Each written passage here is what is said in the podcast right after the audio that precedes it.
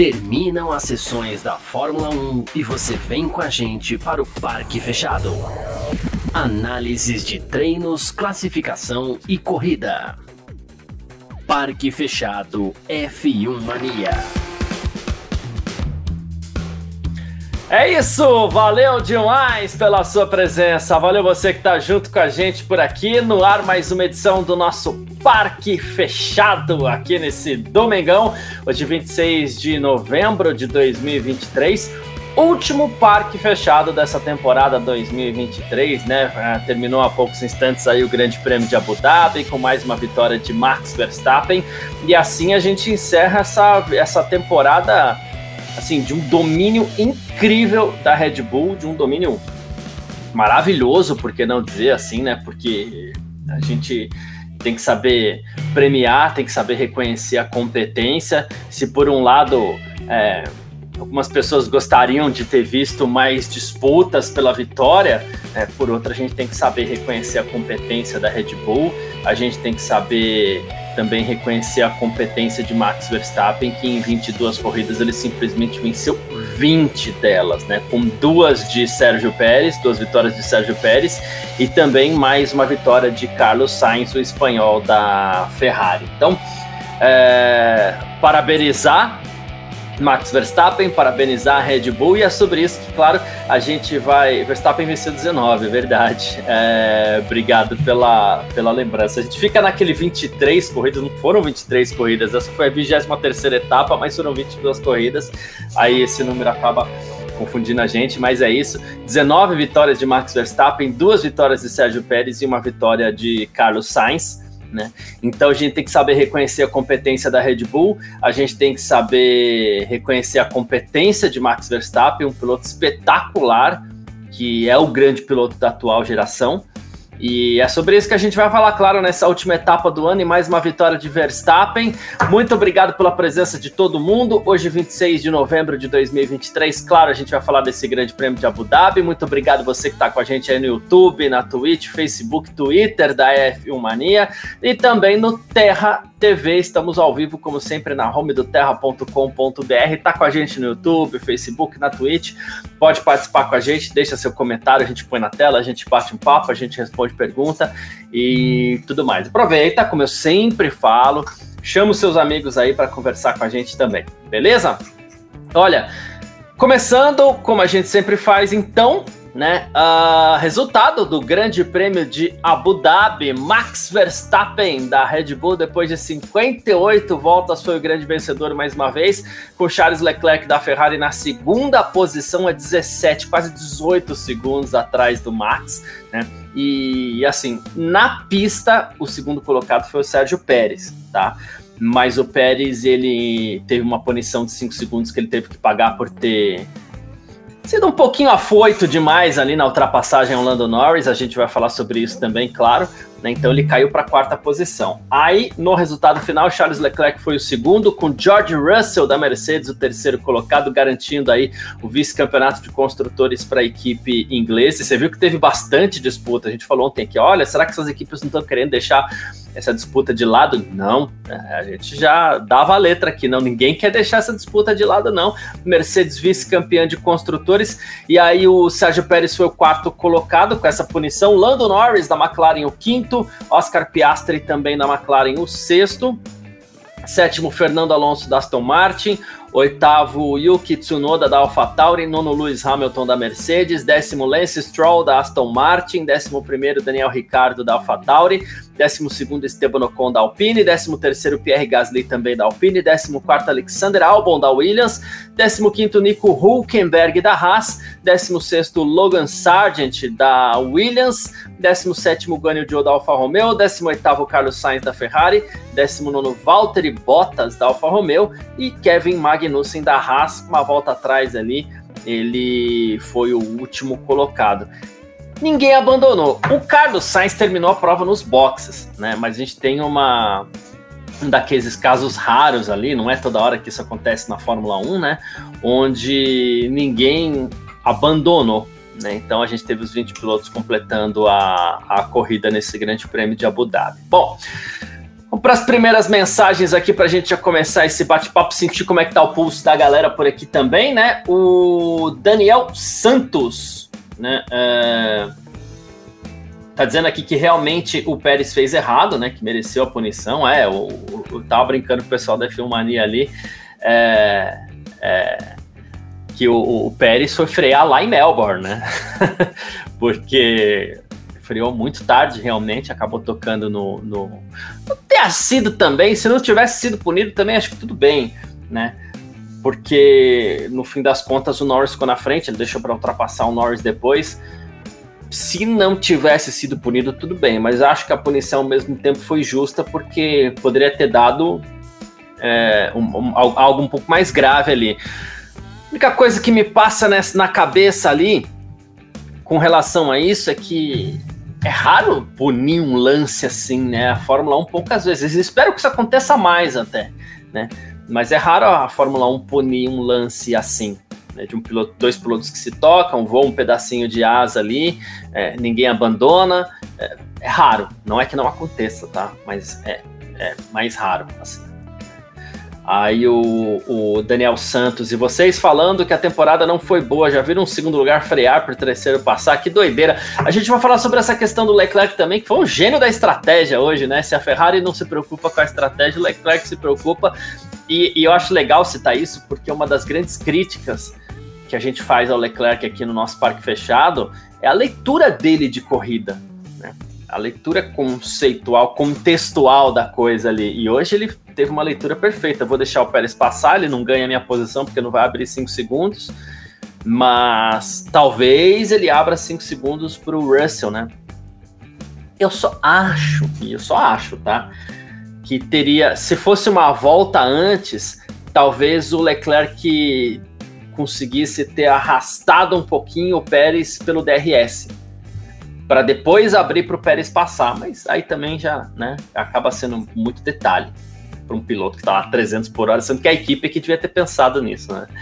Uh, Hélio Frazão, última vez no ano, Norris melhor que Russell, chegou na frente no campeonato, mas chegou atrás na corrida. o Russell, para mim, segue sendo mais piloto.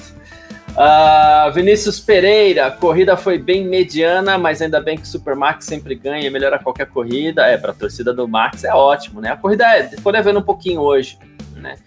É, mas, mas, mas ok. o começo foi bom, né? Tiago Frois, Uh, boa tarde, amigos do Parque Fechado. Mais uma temporada chegando ao fim. Saudade já batendo na porta. Teremos três meses de espera até o início da próxima temporada, que vem a 2024. Às vezes eu acho que com esse excesso de, de corridas na Fórmula 1, porque, convenhamos, é, eu não mudei de, de opinião ainda. Acho que são muitas corridas, ainda acho que a gente tem um excesso de corridas acho que o que está salvando a Fórmula 1 são essas, esses intervalos de três meses aí, porque esse intervalo faz com que. Dá dois meses e pouco, dá quase três meses, né? Faz com que as pessoas ainda sintam um pouco de falta da Fórmula 1. Vinícius.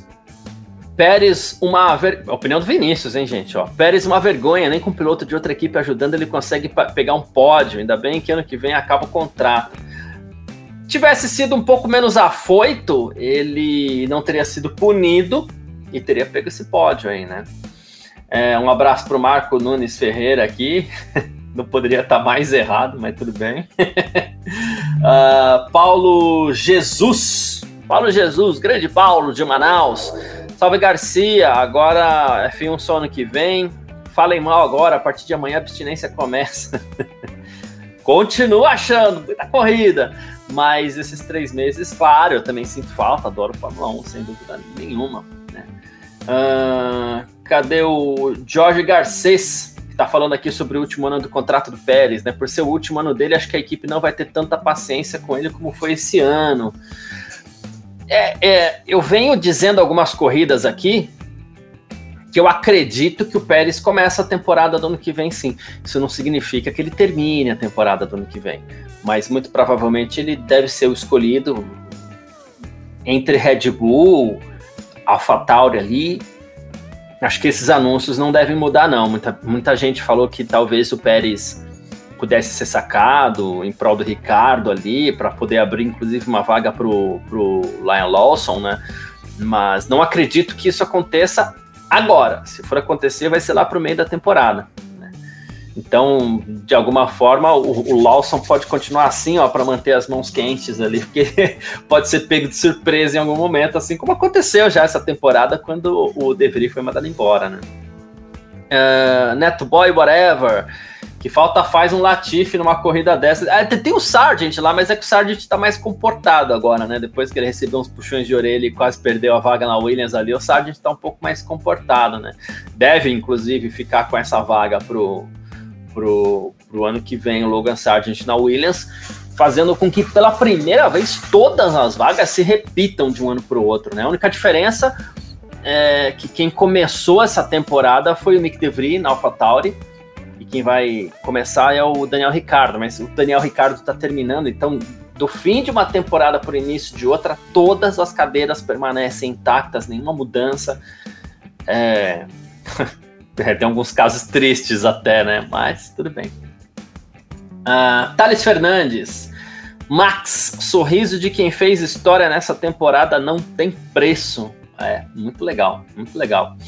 É, é, como eu falei, a Red Bull, até trazer os números aqui, porque a Red Bull ela teve um domínio muito por conta do Max Verstappen, porque a gente viu que muitas corridas o Pérez ficou lá para trás. Né? O domínio da Red Bull foi de 95,45%. Né? Das 22 corridas que foram realizadas, a Red Bull venceu 21 duas com Pérez, 19 com Verstappen. A gente precisa ver aqui, deixa eu até fazer uma conta rápida, eu quero ver como, vai, como serão as estatísticas oficiais da Fórmula 1 aqui, porque se forem consideradas 23 corridas, obviamente o, o Grande Prêmio da Emília-Romanha não aconteceu, mas a Fórmula 1 está considerando aquela como uma etapa, tanto que considera o, o Grande Prêmio de Abu Dhabi como sendo a 23 etapa, mesmo sendo a 22 corrida, né? Mas se isso acontecer, da Red Bull ter vencido 21 em 23 corridas, ela perde o recorde. Mas eu não acredito que a, a Fórmula 1 faça isso, porque em geral, quando um piloto, sei lá, abandona na volta de apresentação, por exemplo, o Leclerc participou daquele GP, mas não largou. Então a Fórmula 1 não considera isso como uma corrida, não nos números oficiais. Então acredito que ela não vai considerar o, o Grande Prêmio da Emília-Romanha para esses números também. Então, assim sendo, o domínio da Red Bull foi de 95,45%, 20 do 21 vitórias em 22 corridas. A gente só tira a vitória da Ferrari em Singapura. Uh, em 1988, a McLaren venceu 15 de 16 corridas e ali, perdi o número aqui, mas a gente faz de novo, não tem problema. É, o domínio foi de 93,75%. Então, a Red Bull ganha na porcentagem, na proporção. Obviamente, você só perde uma corrida na temporada. Inclusive, coincidentemente, naquela temporada, a, a McLaren também perdeu uma corrida para a Ferrari, que foi o Grande Prêmio da Itália. E aqui a Red Bull perdeu um Grande Prêmio da, de Singapura para a Ferrari também. Mas claro, 15 de 16 corridas é espetacular, só perdeu uma. Mas 21 de 22 corridas é um pouquinho mais espetacular, porque também só perdeu uma, mas eram mais provas. Então, é isso. Hélio Frazão falando que a revelação do ano é o Oscar Piastri. A gente vai falar sobre, sobre revelação aqui também, a gente vai fazer uns votinhos de temporada aqui. Né? Uh, o Jorge Garcia está falando que a Mercedes mereceu. Gavi, quando tiver ok, me dá um toque aí, tá, Gavi? É, pode ser no, na comunicação interna ali também, né? Que a gente está lendo umas mensagens aqui. O George Garcês dizendo que a Mercedes mereceu esse, vice, vice-campeonato porque foi mais constante que a Ferrari. O Durval Benetti. Infelizmente, os cais de pista decidiram o segundo lugar de construtores a favor da Mercedes e prejudicaram a Ferrari, pois este critério não foi utilizado em outras corridas. Né? É, é, é porque assim, eu não gosto muito dessa ideia de de ah, favoreceram. Até porque eu acredito que o Pérez tinha que ser punido e o que aconteceu em outras corridas deve ser mais punido também. Não dá pra você pegar e passar por cima do piloto. né? Então, é, para mim foi bem punido, não teve favorecimento nem nada, enfim. A Faele Silva dizendo que amou a estratégia da Ferrari deixando o, o, o Pérez passar, né?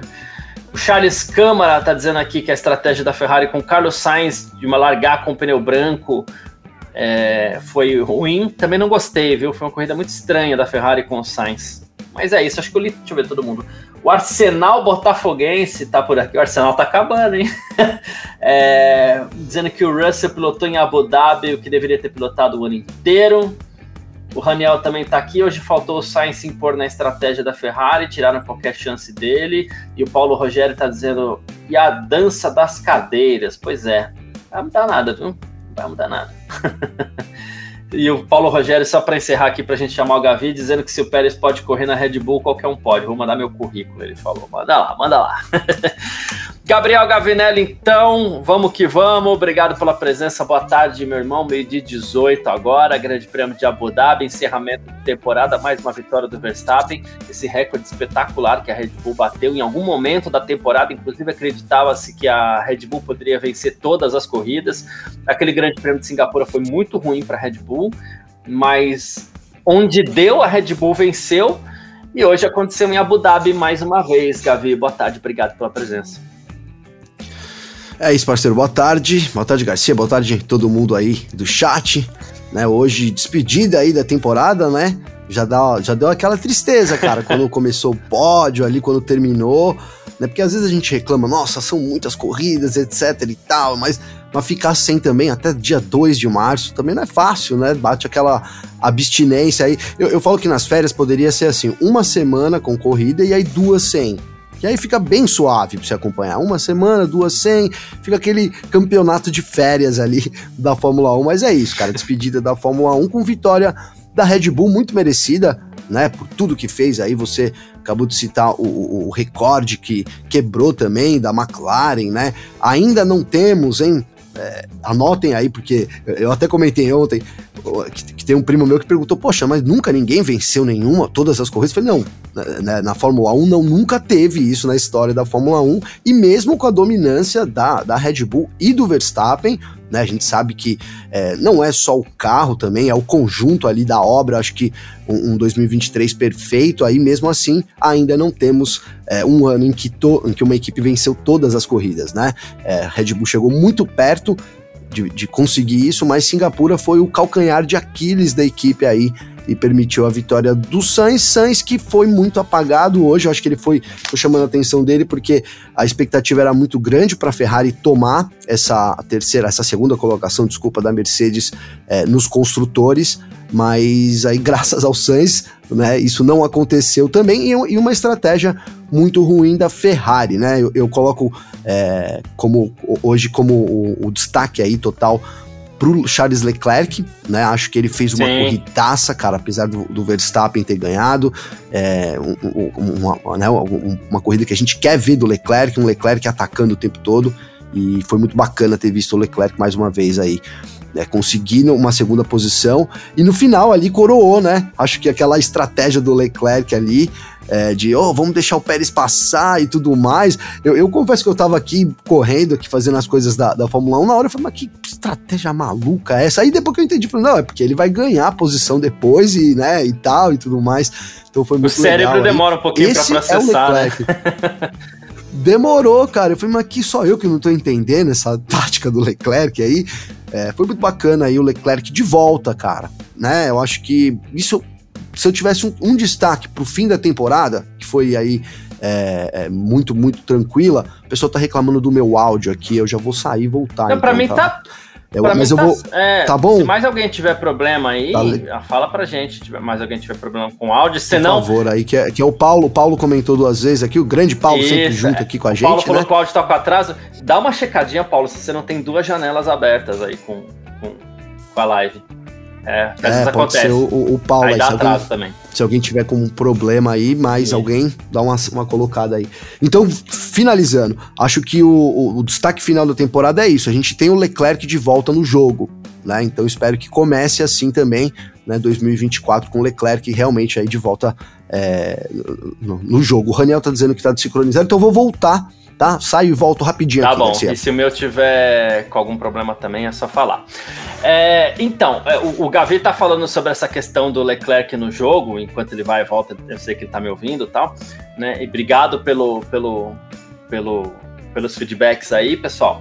É, enquanto o Gavi. E, aproveitar e mandar um abraço pro Léo Mendes também, que entrou aqui. Grande Léo, tamo junto, meu irmão. Valeu demais. Obrigado aí pela presença também, tá? É, o, o Gavi estava falando sobre a questão do, do Charles Leclerc, né? O Charles Leclerc, que eu acredito que ele deva ser um, um assunto de destaque nessa corrida. Por quê? Ó, o Gavi voltou aqui, vamos colocar o Gavi já. Boa, Gavi, tamo junto, meu irmão. É, o que a gente estava falando, agora você está mutado, tá? Abre seu microfone. o que a gente estava falando é que o Charles Leclerc, e que merece esse assunto hoje, ele entra é, num assunto que eu trouxe aqui sexta-feira. Porque qual é a expectativa do Grande Prêmio de Abu Dhabi? A expectativa do Grande Prêmio de Abu Dhabi são as previsões que a gente tem para a temporada seguinte. Quem vem forte, qual equipe vem forte. E, digamos assim, nenhuma equipe, é, sei lá, impressionou. Esquece a Red Bull, né? Mas nenhuma equipe impressionou em Abu Dhabi, inclusive esperava até um pouco mais da McLaren, que acabou perdendo o ritmo. Talvez a, a surpresa tenha sido a Ferrari, mas a gente já viu que parece que quando a pista esfria, a Ferrari anda bem, né, os pneus não, não, não gastam tanto, e ali em Abu Dhabi a pista começa quente, vai esfriando, e como é deserto, a temperatura cai cai bastante. Então, o que acontece? A gente é, vê um Leclerc hoje focado e a gente começa a ficar otimista. Uh, e eu vou trazer, eu vou abrir aqui, porque às vezes a gente faz isso, né? É, gente, às vezes a gente traz um pouco do que a gente conversa ali no nosso chat da redação, né, Gavi da Filmania. A gente estava conversando eu, o Vitor, a Nath De Vivo, o Gavi, e a gente estava falando exatamente sobre o Leclerc no, no, no finalzinho da corrida né? E assim, primeiro, Leclerc começou a corrida fazendo coisas que ele não faz. Aquele ataque ao Sim. Verstappen, né? Que coisa que eu defendo que as pessoas têm mais que fazer. Tem que ir para cima do Verstappen. Tá com mais carro? Vai para cima. Não tem que ficar lá, vou escoltar porque é o Verstappen, porque é Red Bull. Não, não. Vai, vai para cima. Põe o carro de lado e vai. O Leclerc tentou, coisas que ele não faz. Né? Então, legal, ponto positivo pro, pro, pro, pro Leclerc. E aí a Nath e o Vitor, acho que você também estavam falando, é, eu estava nessa hora só lendo, mas que eu achei muito legal, é que assim, o Leclerc vai se sabotando. O Leclerc é o cara que bateu na França no passado. Ai, eu sou horrível. Ai, eu sou isso. Ai, eu sou aquilo. Aí na outra corrida a gente vê um Leclerc fraco. Depois na outra corrida a gente vê um Leclerc fraco. Aí a, a equipe joga, porque a, assim, a Ferrari vem numa fase péssima de estratégia. A equipe joga uma estratégia para o Leclerc, o Leclerc nem questiona. Né? O que é outra coisa que a gente cobra bastante. Enquanto o Sainz está lá, não, não, não, eu acho que é melhor fazer isso, não quero fazer isso, quero fazer aquilo. O Leclerc nem questiona, deixa rolar. Né? Hoje a gente viu o Leclerc chamando estratégia, inclusive estratégia com a equipe, Feito. mostrando para a equipe. A gente viu um Leclerc atacando o, o, o, o Verstappen logo no começo da corrida. Tomara e a gente pega muito no pé dele aqui, mas tomara que a gente possa ver um Leclerc forte assim em 2024, como a gente viu no Grande Prêmio de Abu Dhabi, né? Tomara, tomara, mano. É, tomara que, que o Leclerc venha forte assim. Até vou a, aproveitar aqui o Vinícius Pereira, que diz que a gente pega muito no pé dele. E eu concordo, cara, que a gente pega muito no pé do Leclerc. Mas isso é o motivo. Primeiro que ele merece. E outra, porque ele pode, cara. A gente não pega no pé aqui do, do, do Magnussen, por exemplo, sei lá, do Huckenberg. Ah, que o Huckenberg não conquista pódio, né? Nunca vai terminar em terceiro. Porque é um cara que não tá ali já, né? Já tá no Agora o Leclerc não. O Leclerc, eu também acho que ele pode ser campeão do mundo, cara. Eu já falei, se vocês resgatarem, aí talvez eu tenha desfalado isso, né? Não existe desfalar, mas talvez eu tenha é, desdito isso, é.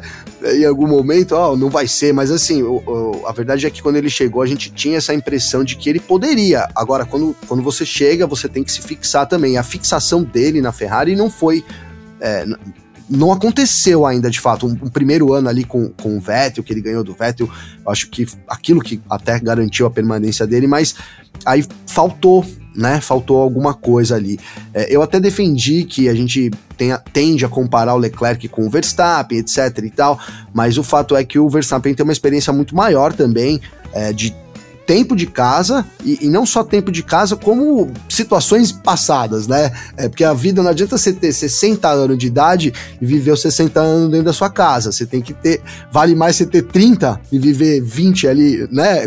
Colhendo as experiências da vida do que. Então é mais ou menos uma, uma alusão a isso, né? O Verstappen já passou por muita coisa na Fórmula 1, então essa comparação ela nem é justa, né? Nem é justa. Acho que a experiência ao, com o tempo o Leclerc vai também melhorar. E, e, então é isso, cara. Bom, né? A gente tá elogiando o Leclerc nesse fim de temporada e a gente quer continuar elogiando isso, é, elogiando ele no ano que a gente sabe que ele pode. Então, é, também depende aí um pouco do que a Ferrari entregar, mas principalmente dessa atitude dele. Hoje ele foi um cara que teve atitude, aí vai me dizer, mas hoje a Ferrari teria condições? Cara, não. Teve vários momentos que talvez não tivesse a mesma condição de hoje, mas que ele poderia ter vendido mais caro, que ele poderia ter tentado, e é isso que ele fez hoje também, né? Ele não, não, não ultrapassou, mas o simples fato de ter colocado ali, de ter jogado uma pressão, eu acho que isso determinou ele, né, essa mudança aí no Leclerc, que você até brincou, né?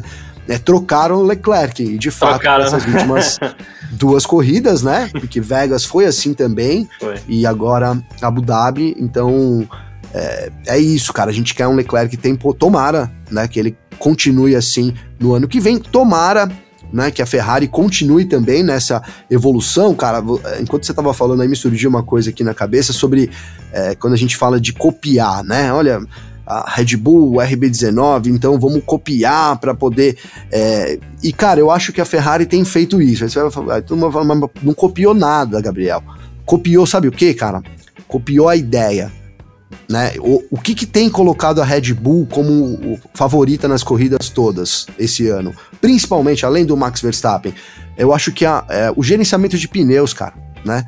A forma que o carro dura com os pneus, né? O quanto que os pneus duram no carro da Red Bull foi um diferencial ao ponto da gente ter corridas nessa temporada, mais lá pro meio do ano, que a Red Bull fez uma parada a menos. não lembro exatamente qual foi a corrida. Sem precisar. Né? Sempre porque é, o tamanho, a economia de pneus. Então eu acho que a Ferrari conseguiu colocar esse conceito no carro.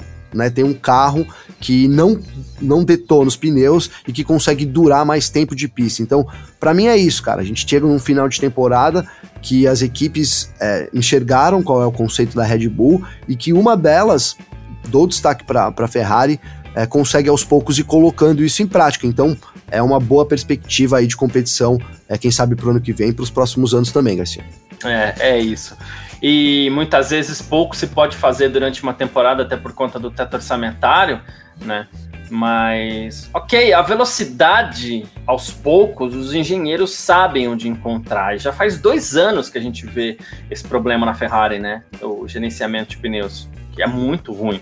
E realmente melhorou um pouquinho no final dessa temporada. De novo, duas etapas com temperaturas diferentes ali, né? A gente tem Abu Dhabi vai esfriando, que é o contrário do que do normal aí, né, da, das outras etapas que geralmente a pista vai esquentando, em Abu Dhabi ela vai esfriando porque anoitece no meio da corrida, e a gente tem Las Vegas que tava frio, tava muito frio, tava escorregadia, tal.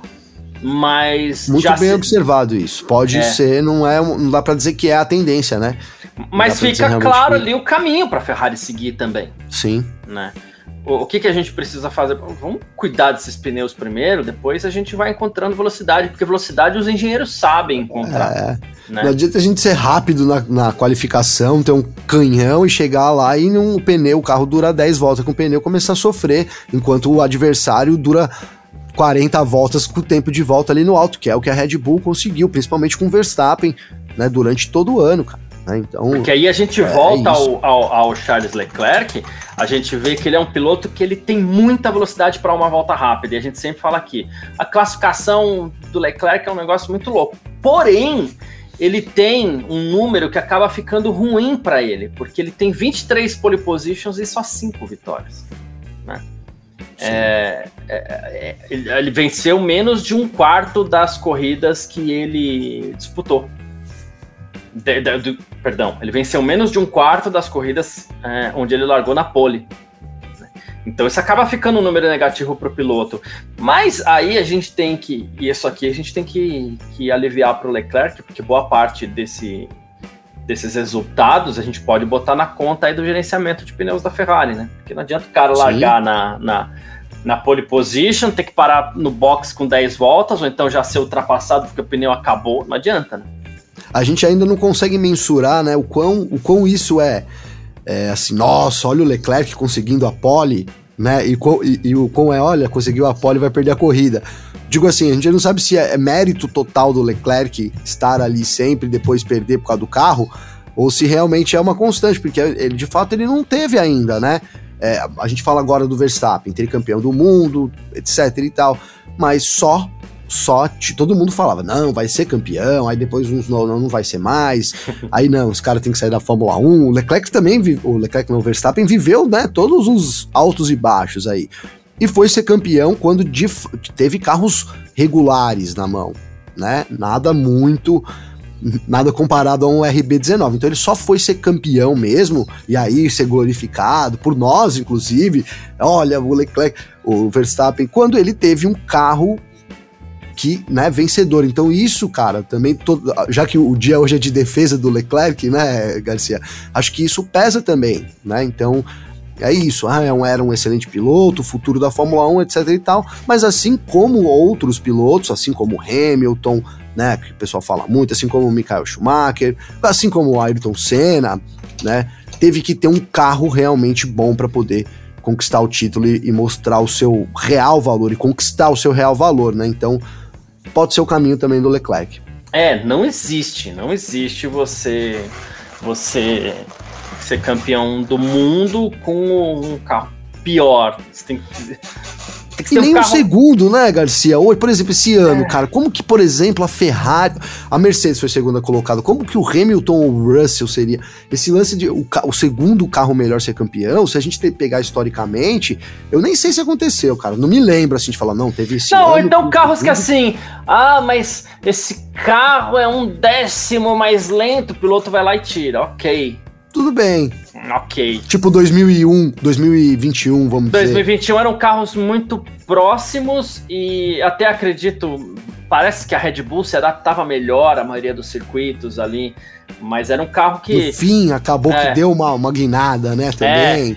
É, é, é aquela coisa que a gente sempre fala, Interlagos a Mercedes é melhor, na Áustria a Red Bull é melhor, é, mas é. quantos campeonatos a gente teve como 2021, né, Garcia? É, então. Pouquíssimos, né, cara? Pouquíssimos. Então, é isso. Difícil você ter. Olha, aquele carro lá é meio segundo pior e o cara foi campeão do mundo. Isso é muito difícil de acontecer realmente, se é que já aconteceu. É. O Vinícius está falando aqui, não dá para colocar o número de pole sem vitória como algo negativo, já que o Sainz nem pole direito consegue fazer. O problema é o carro mesmo. É, foi, foi o que eu falei, foi o que eu falei, né? É isso. O que eu disse na questão do Leclerc é que traz um peso negativo. Eu vou fazer aqui uma comparação, se me perdoa, que eu vou até pegar os números rapidinho aqui. E não é por ser brasileiro, tá? É por ser Ferrari. É... Que acho que é o piloto que tá mais próximo ali numa comparação com o Leclerc nesse conceito, nesse contexto da Ferrari. Felipe Massa, ele fez 16 pole positions na carreira, né? Ele converteu 11 em vitórias? O Leclerc tem mais poles que o Felipe Massa, mas tem cinco vitórias. Né? Então, assim, não é tudo na conta do Leclerc. Claro que não, a gente citou aqui o carro, principalmente no gerenciamento de pneus, traz um peso muito grande para o Leclerc, mas para os números isso fica pesado para o piloto.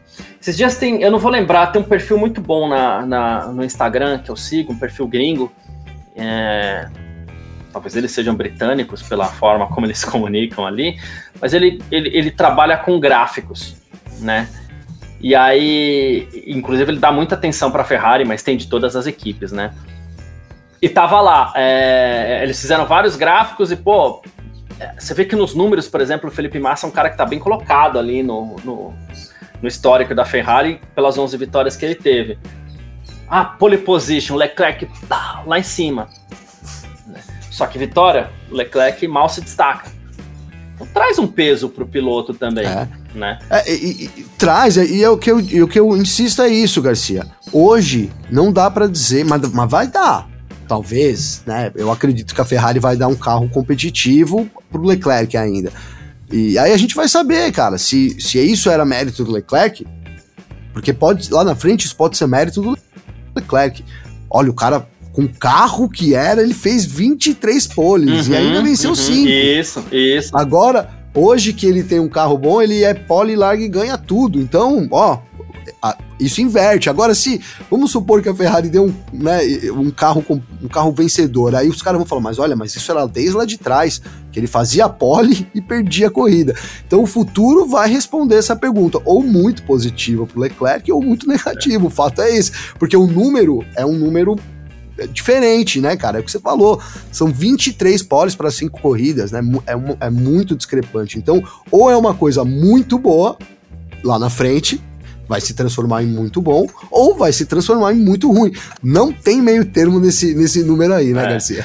A verdade Não é essa. tem. O... Cadê aqui? O Thales Fernandes está falando que em 2022 Leclerc tinha sim um carro bom, mas errou um terço do campeonato. O terço foi a Ferrari que errou e a outra foi o carro que quebrou.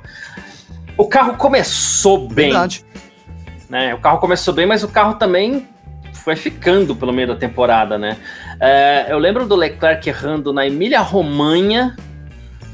Eu lembro do Leclerc vendendo uma é, posição muito barato pro, pro Verstappen na Arábia Saudita, lá em Jeddah. E teve outra também. Teve, outro teve. errado. Tô É. tentando lembrar qual que foi aqui.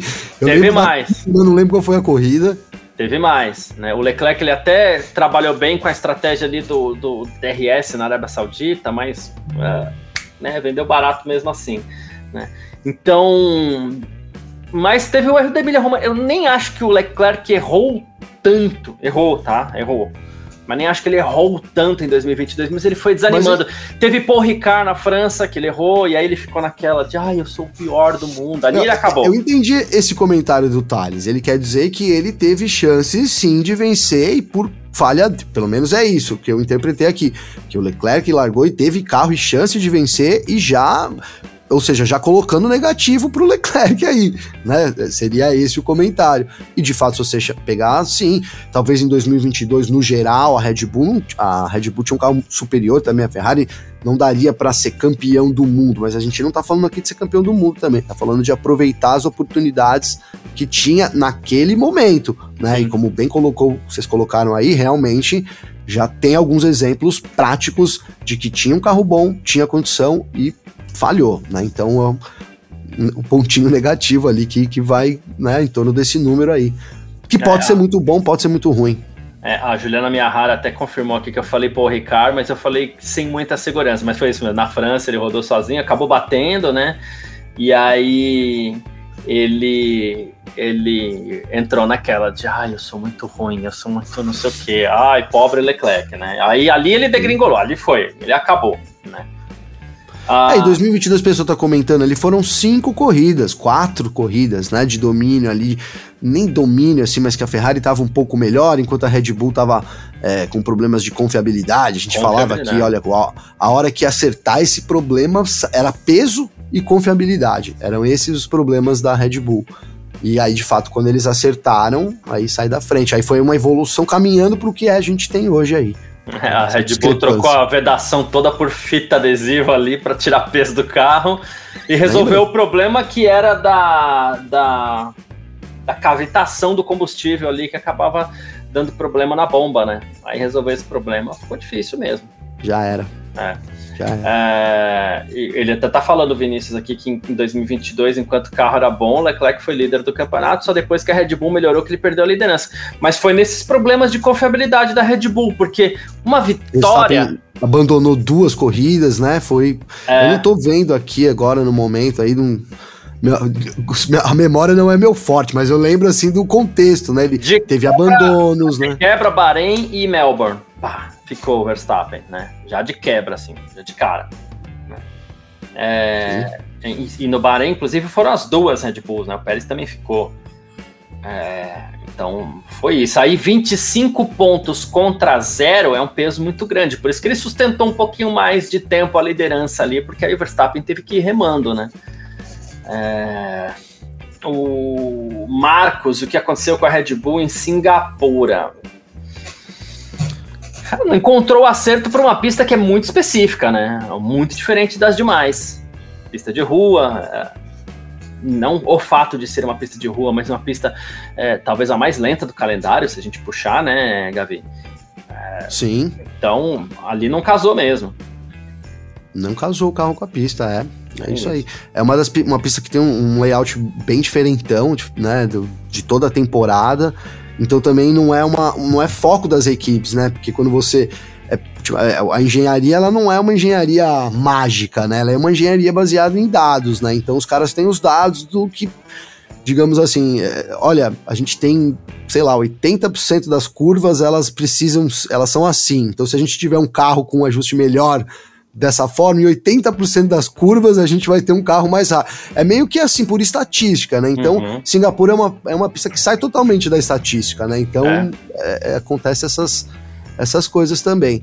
Agora eu não me lembro, o, mas exatamente se eles não tiveram algum tipo de problema também. Acho que o problema foi na qualificação, né? Eu lembro que a Red Bull teve problemas. É, e eles é, tiveram que subir muito carro também para Singapura, né? E aí o carro não funcionou bem dessa forma. Sim. A altura é do isso. carro, né? Porque, é uma é, escolha, né? É uma escolha que a equipe faz ali, né? Nessa, do, nessa que o Gavi falou, o engenheiro ele olha lá e fala: tem 23 pistas ah, esse projeto aqui não vai dar certo nesta, que seria Singapura no caso. Ah, tudo bem, toca o projeto, porque das outras 22 é. vai dar bom, entendeu? É o suficiente para ser campeão. É isso. É, o que Aliás, o, muito aqui? louco isso, né? O Jorge Garcês, inclusive, está falando, a Red Bull sabia que não ia bem em Singapura. Até acho que a Red Bull foi pega um pouquinho de surpresa que eles não esperavam ir tão mal. Foi muito mal, né? mas já se previa que a Red Bull não teria chances de brigar pela vitória em Singapura. É, e aí o Leclerc não venceu, né? Mais uma aí. Não lembro agora, é, tô só jogando Sainz, é. vencedor, né? Só jogando aqui, mas foi o Sainz que venceu. É, o Sainz já saiu bem, largou na pole, tá? Foi o final de semana dele, é. né? Uh, então, assim, era isso. O Raniel Souza tá perguntando aqui, já que a gente tá falando sobre a a Ferrari, né? Qual conclusão sobre o Binotto? Para mim, a saída dele não mudou nada. Cara. Difícil, cara, a gente é. opinar assim de fora, assim, sem saber o que passa lá dentro, não é verdade, né, Garcia? Me parece é uma equipe difícil, menos caótica, mas que ainda erra, né? Ainda comete seus é, erros. É. Mas, de fato, é menos caótica, assim, né, cara? É menos caótica.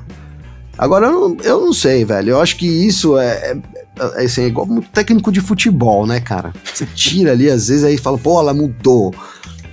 Difícil você dizer, às vezes, quando é uma coisa muito absurda, sim, mas às vezes não, né? Vou usar o exemplo Botafogo, tem nosso amigo botafoguense aí, né? Tá mudando lá, mas né? A culpa é de quem? É do técnico ou é dos jogadores? A gente não conseguiu responder isso. Aí acho que é um pouco isso. A culpa é de quem? É do Pinotto ou é da de toda a conjuntura. A gente já falou aqui sobre né, o espírito italiano, de repente, né? Eu falei que eu até posso falar sobre isso, porque é, é o berço da minha família também. É assim, é muito, sabe, às vezes mistura as coisas, enfim.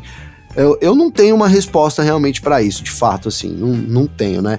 É, o, o que eu vejo é que há uma pressão menor.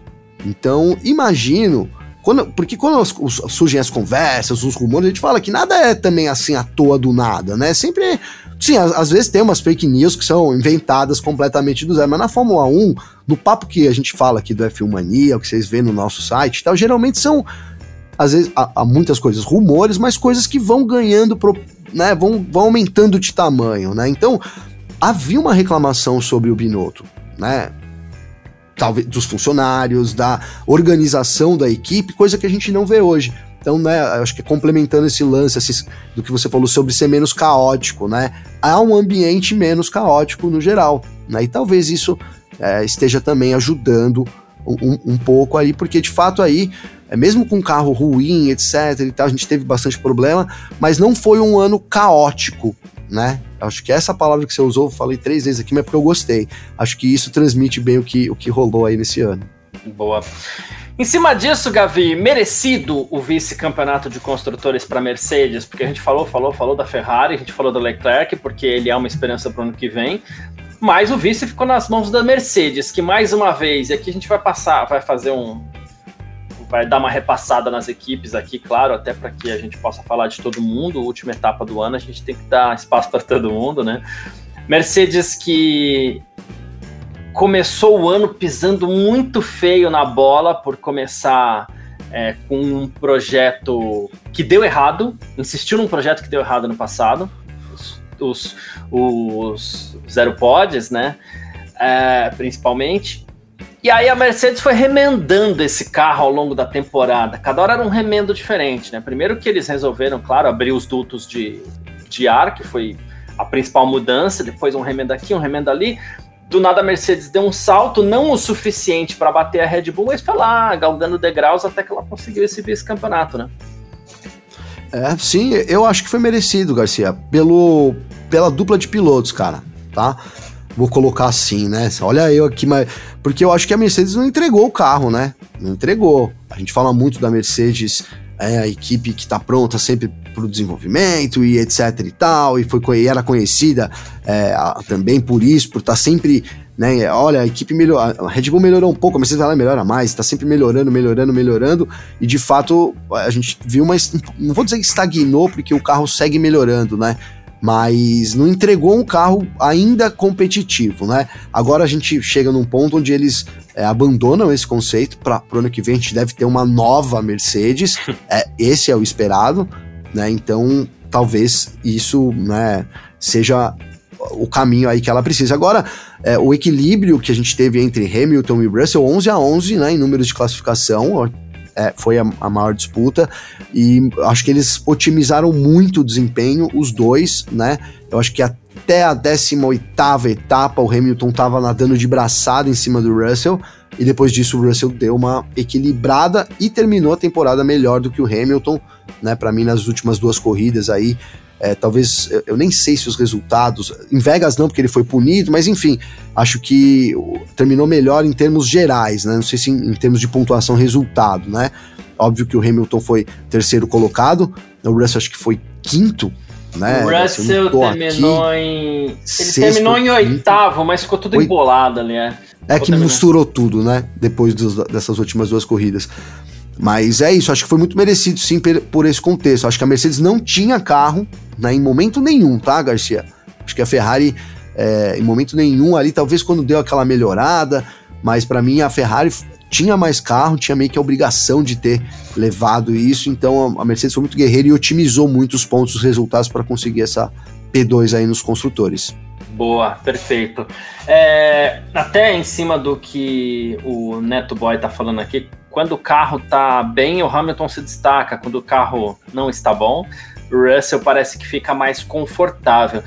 Não sei se é confortável, mas eu fiquei com a impressão que, assim, é, claro, isso até se, se solidificou nos números aí, mas o Hamilton foi mais constante. O, o Russell fez mais corridas ruins do que o Hamilton, né? Fora que. Sim teve a batida em, em Singapura também, na, na última volta, um errinho ou outro, tem a, a, punição que você falou, né? Claro que teve o erro do Hamilton no Qatar, onde as duas Mercedes abandonaram, mas eu fiquei com a impressão que o, o Russell foi mais é, instável do que o Hamilton, né? Perfeito, acho que foi isso. O Hamilton tava o tempo todo ali, né? Bateu o tempo todo ali conseguindo mais pontos, etc e tal. Não à toa terminou nessa. Brigou até, né? Teve um momento ali que brigou pela vice, vice, pelo vice-campeonato. Pérez deu uma guinada também, né? Tava, Pérez estava muito ruim. As últimas corridas do Pérez não foram tão, tão ruins assim, né? Verdade. Dá para dizer que o Pérez conseguiu ali conquistar essa segunda posição, que era o que falavam que ele precisava para se manter, né, Garcia? Então, cumpriu o mínimo, né, para poder se manter na equipe pro ano que vem. Obviamente que ele estava garantido, tô brincando aqui, mas é isso, o Hamilton foi mais constante. Acho que o ano do Hamilton foi melhor do que o Russell, né? É, ano, que, ano passado não foi assim. Ano passado né, o Russell foi melhor. Esse ano o Hamilton acho que recuperou sobre o Russell. Mas o fim do ano, que é que já dá uma, um indicativo para o ano que vem, né? Queira ou não, é assim. O, o para mim, o, o Russell tá numa crescente e o Hamilton numa decrescente nessas últimas corridas aí. É, eles vão Mas ficar é isso, três cara, Mercedes... meses lá fritando isso na cabeça, né? É, é, exatamente. Mas aí vem a Mercedes com um carro novo, enfim, a gente espera que realmente esse carro novo aí, né, depois de tudo que a Mercedes passou, de tanta cabeçada que a Mercedes deu, que agora eles, eles entrem, né, no caminho do conceito que é, é isso, cara, que a gente falou aqui, né? Eu acho que precisa priorizar. A Mercedes é um motorzão, né, cara? Um carro muito rápido, não tão bom de curvas, mas que consome muito pneu. Então, tá aí, né? Acho que a Ferrari descobriu a chave que é o gerenciamento dos pneus. Tem que ter um carro bom, rápido, etc e tal, mas que não pode comer pneu, né? Então, para poder disputar lá na frente, a Mercedes vai ter que arrumar isso também para o ano que vem. Boa, perfeito. Uh, vamos partir então para a McLaren, Gavi. A McLaren ficou na quarta posição do campeonato com 302 pontos. Depois eu vou repassar a classificação aqui, vou até pôr na tela. Mas a McLaren é outra equipe que eu lembro no Bahrein, a gente falou assim: Meu Deus do céu, a McLaren vai ser a pior equipe da temporada. Né?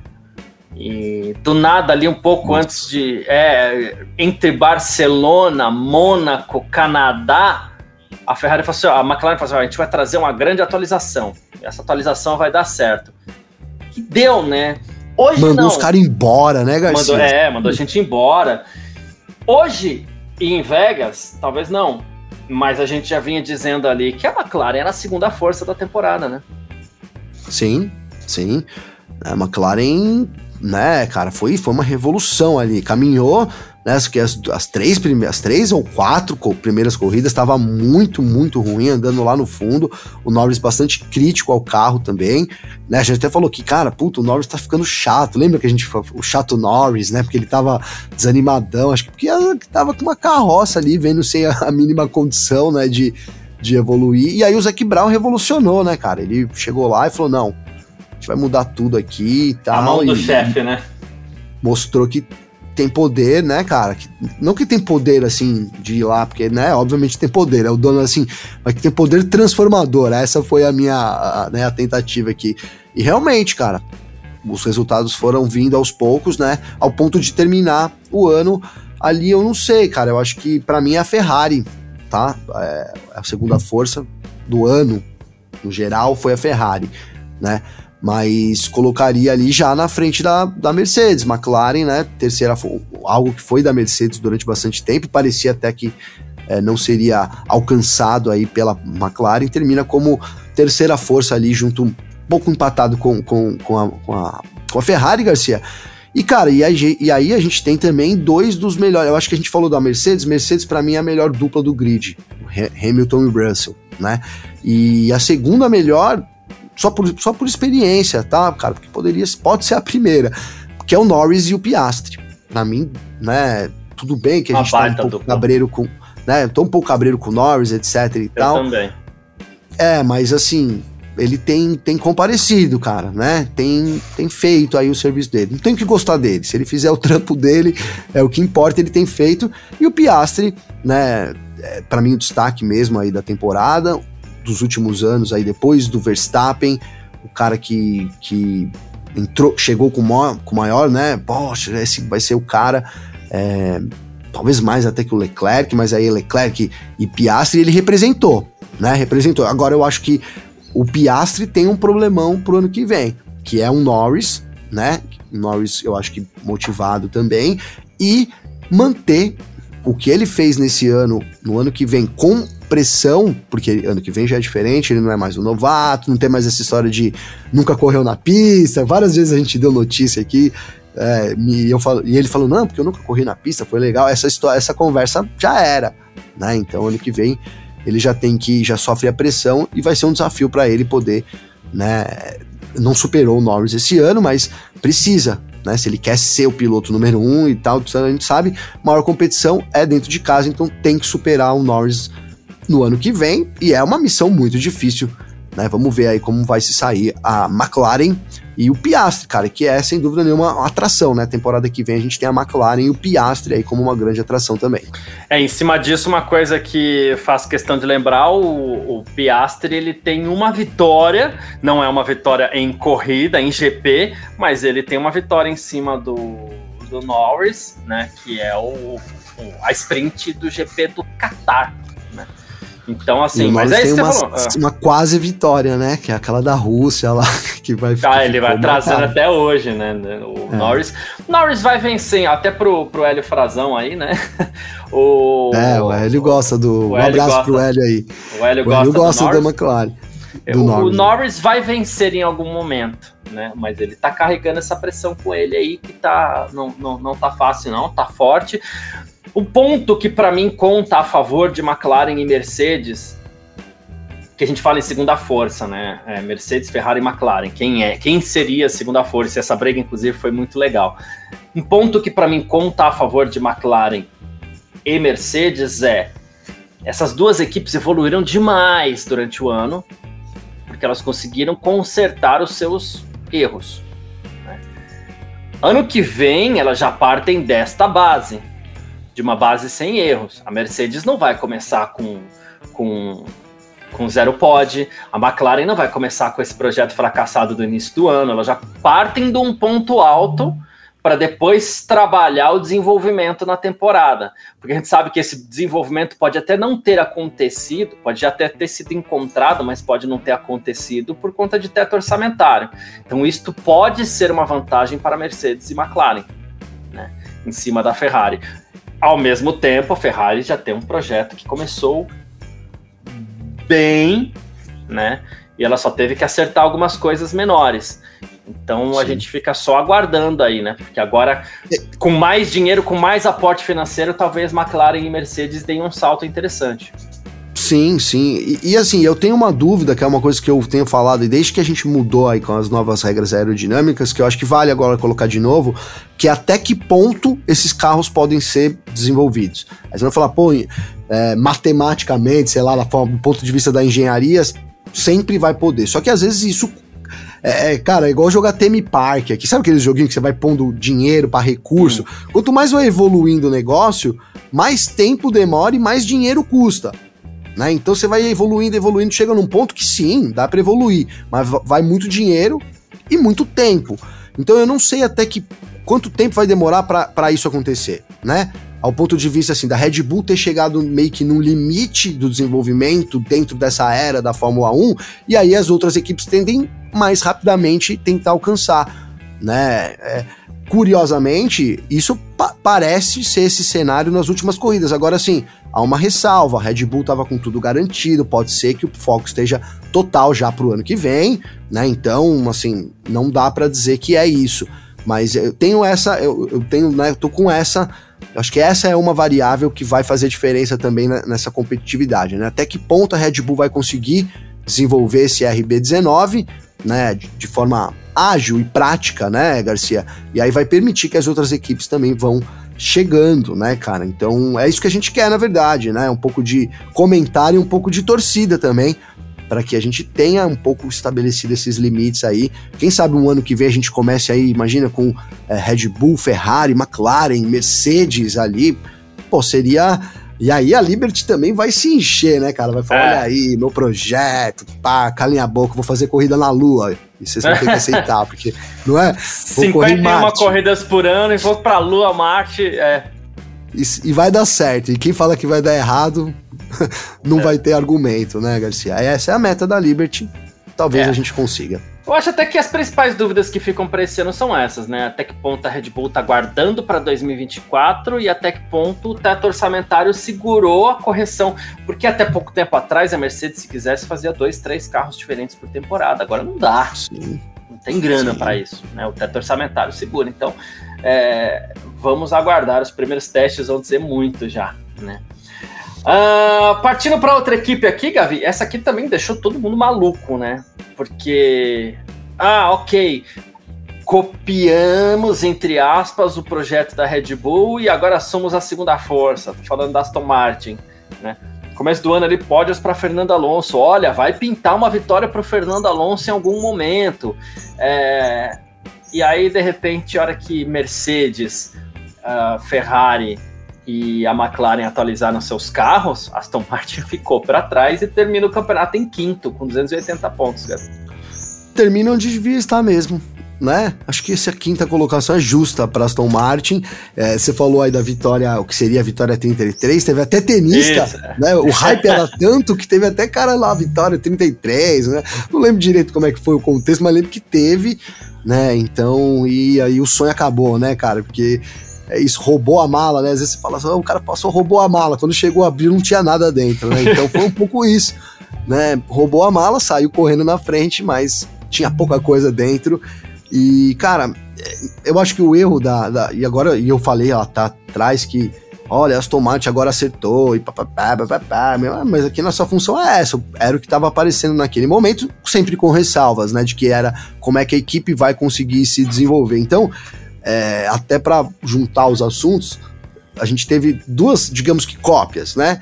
A Aston Martin que foi lá e que copiou o carro, olhou semelhança, olha, aqui tem um carro igual, um clone, mas não copiou o conceito e ficou para trás. Enquanto a Ferrari copiou o conceito, né? Demorou um pouco mais, mas copiou o conceito, que era, vamos ter um carro que consiga ter o mesmo conceito dos caras. Se os caras vão ficar 20 voltas rodando 1,30, a gente tem que ter um carro que rode 20 voltas 1,30. E senão acabou. Não adianta a gente largar lá na frente, né? Cavalo paraguaio, desculpem aí. É. Esses, esses termos não pode usar mais, né, cara? Sei não lá, sei, é, não sei como é que tá o cavalo paraguaio. Pode, pode, mas é isso, é aquilo lá, o cara sai lá na frente e depois, né, todo mundo alcança fácil. Então é isso, cara. Acho que a Aston Martin foi ficando para trás, né? A equipe entrou, não vou dizer que é uma crise, cara, que, mas assim, entrou meio que numa pequena crise de rumores aí indicando até uma possível venda né, da equipe. A venda geral, assim, não aconteceu, mas teve uma, uma, uma, fração aí que foi, né, a equipe diz que não, não é uma venda, mas recebeu um aporte financeiro, então uma parte da equipe agora é da Ar Árticos lá, que é um grupo norte-americano. É, enfim, cara, e isso vai um pouco assim, eu acho que a situação da Aston Martin, ela termina um pouco nebulosa, cara porque a gente tem esses rumores que culminaram com uma venda de uma parte da equipe, e a gente falava muito aqui sobre até, até quando o Lawrence Stroll vai bancar o Lance Stroll. Né? E que eu digo assim, talvez na cabeça dele pro resto da vida, mas ele, ele é representante de um grupo, cara. A gente fala que é dele e tal, mas assim, ele é um representante de um grupo. Ele tem outros acionistas ali, tem outras pessoas que não têm o mesmo poder que ele, etc e tal, nem a mesma grana e nem o mesmo o mesmo número de ações, mas que juntos também podem movimentar alguma coisa. Então, assim, é, eu acho que a gente tem essa situação da Aston Martin aí para ficar para 2024, que é, né, eles continuam, vão continuar bancando o Lance Stroll. Para mim, isso não é uma unanimidade lá dentro aí de, de toda do corpo da Aston Martin. Provou durante muito tempo que era uma que foi uma atitude errada, porque enquanto o Alonso estava conquistando os pódios que você falou, o Lance Stroll estava muito mal na temporada. Na verdade é que o Stroll deu uma melhorada aí. Enquanto a Aston Martin piorou, o Stroll melhorou, né? A verdade é essa também. Mas é isso, acho que é uma equipe que a gente tem né, uma, uma certa preocupação também para o ano que vem. Enquanto eu apostaria aí que essas quatro equipes que a gente citou até agora, aí McLaren, Mercedes, Ferrari, Red Bull, certamente virão forte, eu não tenho a mesma certeza aí sobre a Aston Martin, Garcia. Aston Martin é uma equipe que derruba os comentaristas, né? Porque a gente falou muito enquanto a equipe estava bem. Você olha só, trabalho sério, investimento, foi lá, contratou um monte de gente, engenheiro, trouxe pessoal da Red Bull, trouxe pessoal da Mercedes, a gente elogiou muito né? Lawrence, o grande cara da Fórmula 1 do, é. do, do, da década, né? Investiu pra caramba. É, pra agora a gente tá aqui numa posição de. Olha, a Aston Martin evolu... evoluiu, né? Como disse aqui até o próprio Hélio é. Frazão. Né? Então ela meio que deu uma derrubada na gente também, né? Que a gente esperava um pouco deu. mais. É. Deu, deu. É isso, cara. É o que eu falei. Termina em baixa, né? A equipe termina em baixa. É, quem termina em alto é o Stroll não dá para dizer aí, eu acho que ele, ele ganhou do Alonso várias etapas agora aí, né? Não sei ao certo, mas ele foi melhor que o Alonso em algumas corridas, então ele tava muito mal. Então ele termina o ano assim, meio que, ó, oh, porra, melhorei. Acho que o sentimento do Stroll é esse, né? Não estou mais lá no fundão. Agora, só isso, né? Só isso. E aí o que pode dar também um ânimo ou não, é essa, essa, essa inje, injeção de dinheiro, inje, né, injeção de dinheiro aí da, da Árticos também, isso é para poder concretizar, a equipe justificou que é para poder concretizar aí os vários planos que a gente tem elogiado ao tempo, que é o novo túnel de ventos, etc e tal, tudo isso vai muito dinheiro, então é isso, é uma incógnita, cara, mas assim, ainda é um caminho, digamos que positivo, ainda é um cara que tá investindo e pode, no ano que vem, né, é, chegar e declarar assim, não, a gente copiou, realmente viu que não era o caminho certo, então a gente gastou todo o nosso dinheiro para vir com esse carro agora e ser o líder do campeonato. Isso pode acontecer e a gente calar a boca de novo. De novo, é. Até que ponto é. você acha que uma repetição dessa temporada pode desanimar o Alonso de vez? Ah, eu acho que se acontecer. É o último ano para mim dele, Garcia, se acontecer a mesma coisa no que vem. Eu não acho que ele fique mais que isso, não, né? É, assim, é que o ano que vem, cara, é um ano de transição, né? Porque a gente tá 2024, a gente tem 2025 e aí novos motores. Então talvez. A Aston, e a Aston Martin já começou, tá? Já tô dando umas, umas indicações. que eu já vi. Boa. Já li, já noticiei até o Craig falando, não, puto, o Alonso é um cara que a gente queria ter pra vida toda, sabe? Umas, umas histórias assim. Porque sem dúvida nenhuma, né, se o Alonso quiser ficar, independente de, de idade, etc., é um cara que pode ajudar muito a Aston Martin nesse caminho aí, de, né, desse novo caminho. Então, não sei, cara. Acho que a Aston Martin vai tentar ficar com Alonso, mas vai depender muito dos, dos resultados aí. Se tiver um carro igual, que não, não dê condições para ele novamente de ser competitivo, acho que ele fica mais só o ano que vem, aí sai fora da Fórmula 1 já para 2025, Garcia. Boa. Ah, mais uma aqui, Alpine, né, que foi a sexta colocada. A Alpine foi uma que também Claro, né? Entre primeiro e quarto colocado ali, a gente espera. E eu não tô falando exatamente sobre a sexta colocação da Alpine, que ficou ali com 120 pontos, né? Tô falando do quanto a Alpine não foi competitiva em momento nenhum. Isso me deixou um pouco. Isso me decepcionou mais. A gente pega a diferença da Aston Martin para a Alpine aí, por exemplo, são 160 pontos, né? É, a Alpine ficou isolada ali porque você tem a Aston Martin em quinto com 280 Aí você tem a Alpine com 120 e a Williams lá embaixo com 28. Então ela estava sozinha ali no, no, no, mundo dela, a Alpine, é, sem, sem assustar ninguém em momento nenhum, também ia lá para baixo. Depois teve, teve de, demissão em massa, teve CEO falando bobagem durante o ano também. Foi um ano esquisito para a Alpine, né? Foi, foi um ano esquisito, né, Garcia? Cara, eu acho que, assim, a, a Fórmula 1 tem ficado muito competitiva, né? A gente falou aí, pô, de Mercedes, Ferrari, Red, é, Red Bull e McLaren, pô, quatro equipes que qualquer uma pode poderia ser campeã do mundo, né? Normal seria. Né? E aí, então, pô, já sobra só um quinto lugar. A gente tem uma Aston Martin, que a gente tá falando aqui que investiu uma grana pesadíssima, etc e tal. E, e aí a Alpine, né? Eu vou dizer até que talvez pelo investimento, pelo. Seja mesmo o lugar dela, né, Garcia? Seja mesmo aí, ó, ó, o que eu falei, a gente tá falando de quatro equipes que facilmente poderia ser campeão mundial qualquer uma delas, já foram em anos diferentes, depois do Aston Martin, muito forte, com muito investimento, né, herdando uma base muito sólida, que era a Racing Point, Force India, Racing Point, né, é, que é uma base muito sólida também. Então, assim, em termos de, se você olhar em termos de realidade, é mais ou menos isso. Agora, a gente esperava uma Alpine pelo menos brigando por alguma coisa, né? Assim, digo mais, cara. É, eu esperava pelo menos que os pilotos da, da Alpine. É, a gente teve algumas brigas, tá? Mas acho que o negócio era pra pegar fogo muito mais, cara. Né? Se, porque não estão disputando nada. Só entre eles. Porque se tem, os carros são parecidos, vários momentos na, na, na, temporada a gente viu eles ali. E acho que mesmo assim as coisas foram um pouco é, é, ali frias dentro da Alpine, né? Então um ano frio, né, da Alpine, né? Um ano que eu não vou dizer, de, dizer que deixou a desejar, porque, de novo, tá ficando cada vez mais difícil você ser top 3 na Fórmula 1, cara. Uhum. Né? Não tá fácil. A gente teve anos atrás aí a Haas no top 3, foi top 3, né? Se não top foi 3, 4, foi 4. Acho. Top 4, né? Pô, num ano que tava todo mundo uma draga. E isso não, não, esse, isso não é mais a Fórmula 1. A gente tem uma equipe sobrando, Red Bull, e aí estamos falando de três equipes campeãs do mundo, né? Que, que é a, já citei aqui. Depois a gente tem uma, uma outra equipe, por exemplo, que é a Williams, está lá no fundão, mas com baita do investimento, que é uma equipe com, com uma camisa também, que é esperado que aos poucos volte, talvez volte, né? Então tá ficando cada vez mais difícil. Então, em termos de até gerais, para mim a sexta posição é isso, mas a gente esperava mais, pelo menos da Alpine e parece que eles também, né? Daí toda essa treta que rolou durante o fim do ano. Então, é, vamos ver, cara. A gente tem Pierre Gasly e Esteban Ocon, pra mim é uma dupla de pilotos boa, mas também não pode fazer nada se não tiver um carro que possa competir com alguém, né, Garcia? Não tem o que fazer. É isso.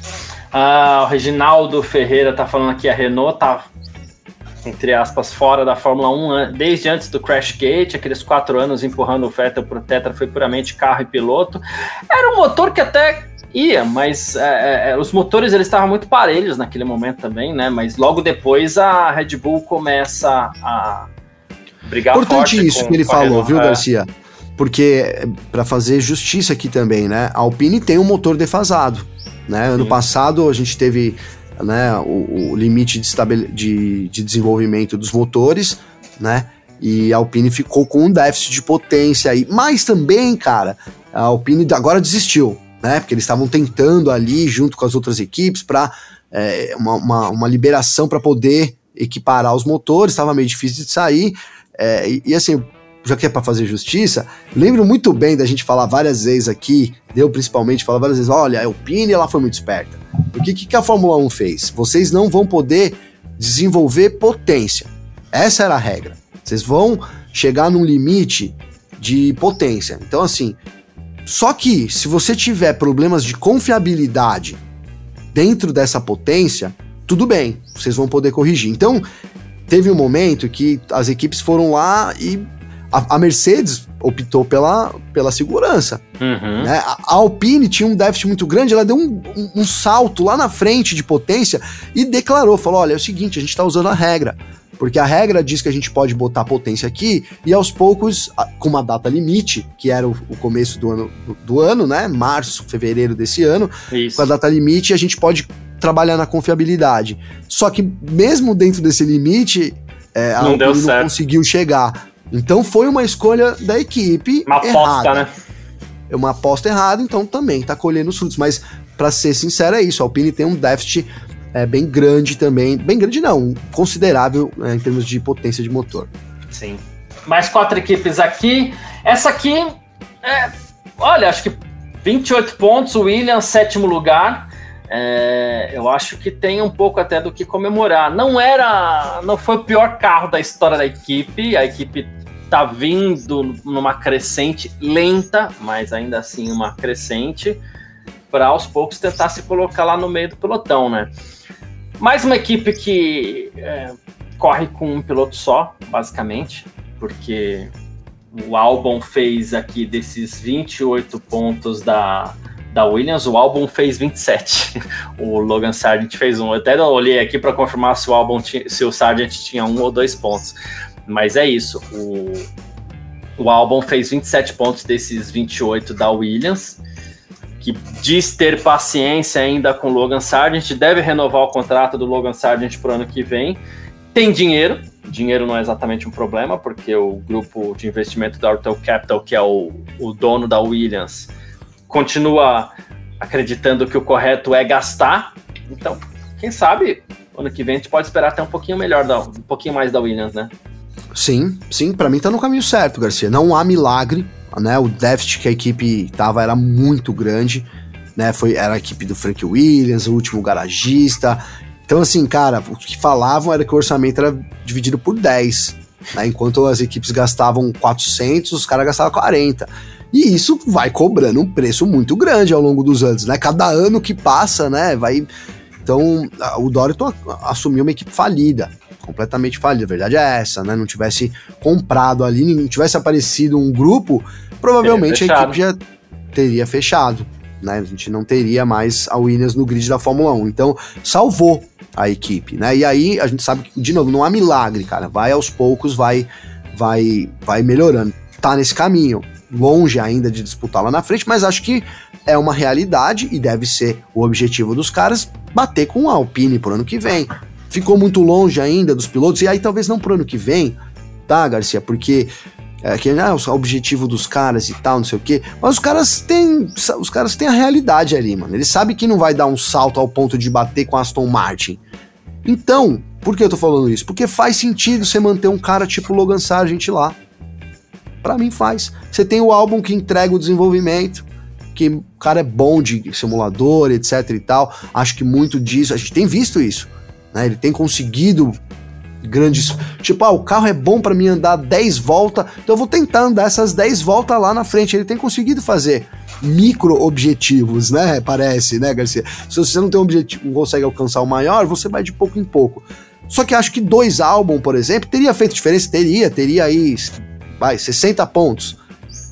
Continuaria na mesma posição. Então, para mim, não, nesse momento, é, é, um pouco é um pouco cômodo para os caras ter um piloto como o Albon, que consegue entregar o que eles precisam em termos de desenvolver, desenvolver o carro. Ao, ao, do outro lado, eles têm um Sargent que leva uma grana, ah, mas não precisa de grana, mas, cara, 15 milhões de dólares ali, sei lá quanto que eu tô chutando aqui, que seja isso, um patrocínio aí de 10 milhões, são, é sempre muito bem-vindo, né? É, numa, é quase 10% do teto orçamentário hoje em dia, então tem isso também que conta, sem dúvida nenhuma. Acho, agora acho que, por exemplo, fazer uma diferença. Por que que para Williams faz sentido e para Aston Martin não faz? Porque a Aston Martin tivesse dois Alonso, ah, teria sido outro campeonato, outra coisa. Né? Então é aí que eu acho que começa a fazer diferença, né? Então para mim hoje só pelo começo do ano a Aston Martin poderia ter, ter terminado aí em terceiro lugar, segundo lugar talvez. É. é. Estaria brigando. É, com dois Alonso é ali, lá teria. E aí, ó, a gente tá falando de grana, né? A Williams teria, vamos supor, ter investido numa contratação de um outro álbum, que ela paga um salário, etc e tal, para ganhar o mesmo dinheiro, porque teria terminado na mesma sexta posição, sexta não, sétima posição, sétima né? Posição. Isso, né, Garcia? E, e aí seria o mesmo, mesma grana, mesmo prêmio, né? Então o investimento nem valeria a pena, né? Esse, qualquer outro piloto que tivesse lá teria feito a mesma coisa. Acho que é muito por aí também o pensamento dos caras, Garcia. Boa, perfeito. Ah, bom, aí a gente parte para o oitavo lugar da temporada, que foi a AlphaTauri.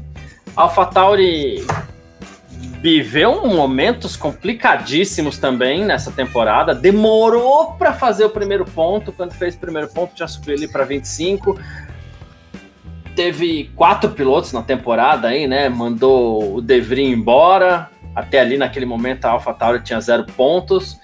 Mandou De Vries embora, trouxe o Ricardo, que depois quebrou a mão, foi substituído pelo Lawson, que foi lá, marcou pontos, foi bem o Lawson, inclusive. E agora muda nome, muda a sede, a maioria das operações vai para Milton Keynes. As equipes já estão até meio assim, porque a Red Bull já disse que o que ela puder compartilhar do carro, ela vai compartilhar para o ano que vem, né? É, o futuro deve ser um pouquinho melhor para AlphaTauri. Nome que não, né? o nome que não, né? Se, se confirmar esses Racing Bulls aí, pelo amor Nossa de Deus. Senhora. O nome de chat GPT aí, velho, tá louco, não, não gostei não. É, é isso, cara. Acho que.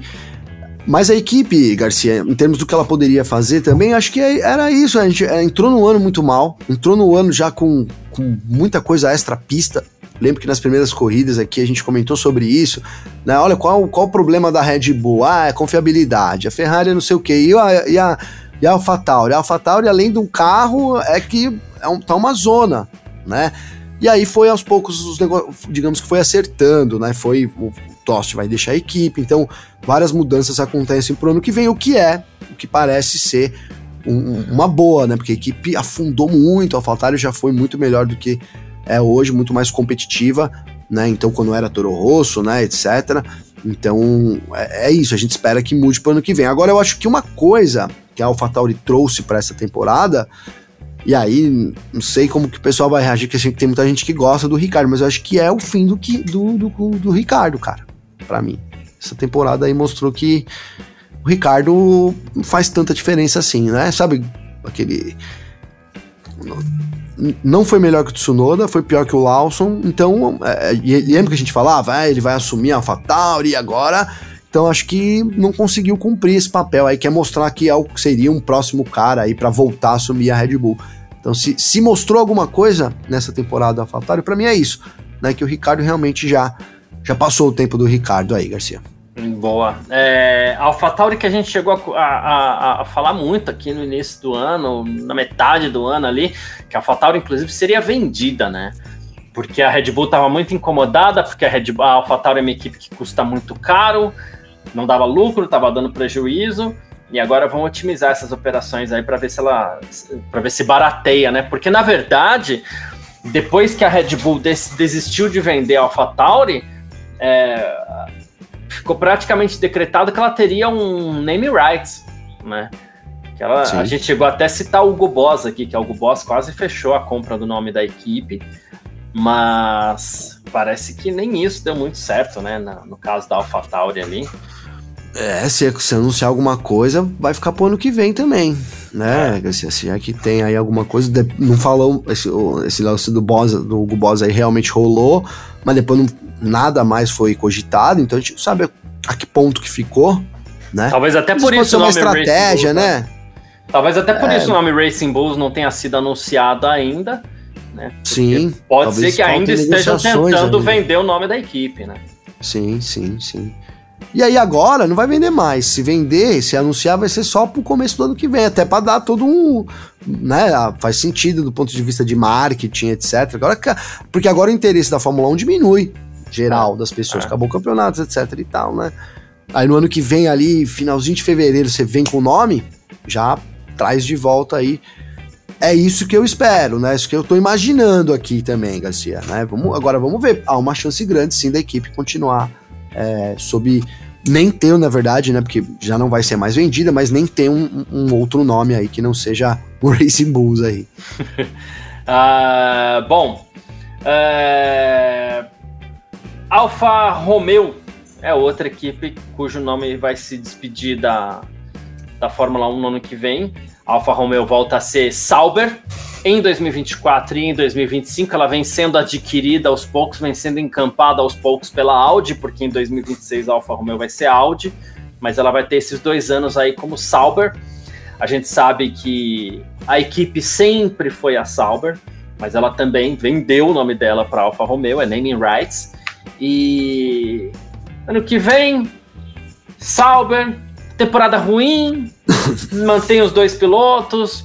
A Audi parece não ter muito pré, muita pressa em chacoalhar tudo lá dentro também, vai fazendo a, a transição aos poucos. Então, olha, eu diria que esse nono lugar da Alfa Romeo aí pode se repetir ano que vem, viu? Tem tudo, né, Garcia? Desculpem, eu tô com uma tosse aqui tem tudo realmente para se, pra se repetir, porque não, não, não há um horizonte aí, né, cara? Ainda mais nesse momento de transição aí que a equipe vai, vai se tornar Audi, então vem com motores diferentes, uma série de coisas aí que vão mudar. É, então, não há nada no horizonte assim que possa dar. Que você fala, né? Então aqui a gente tá falando da AlphaTauri.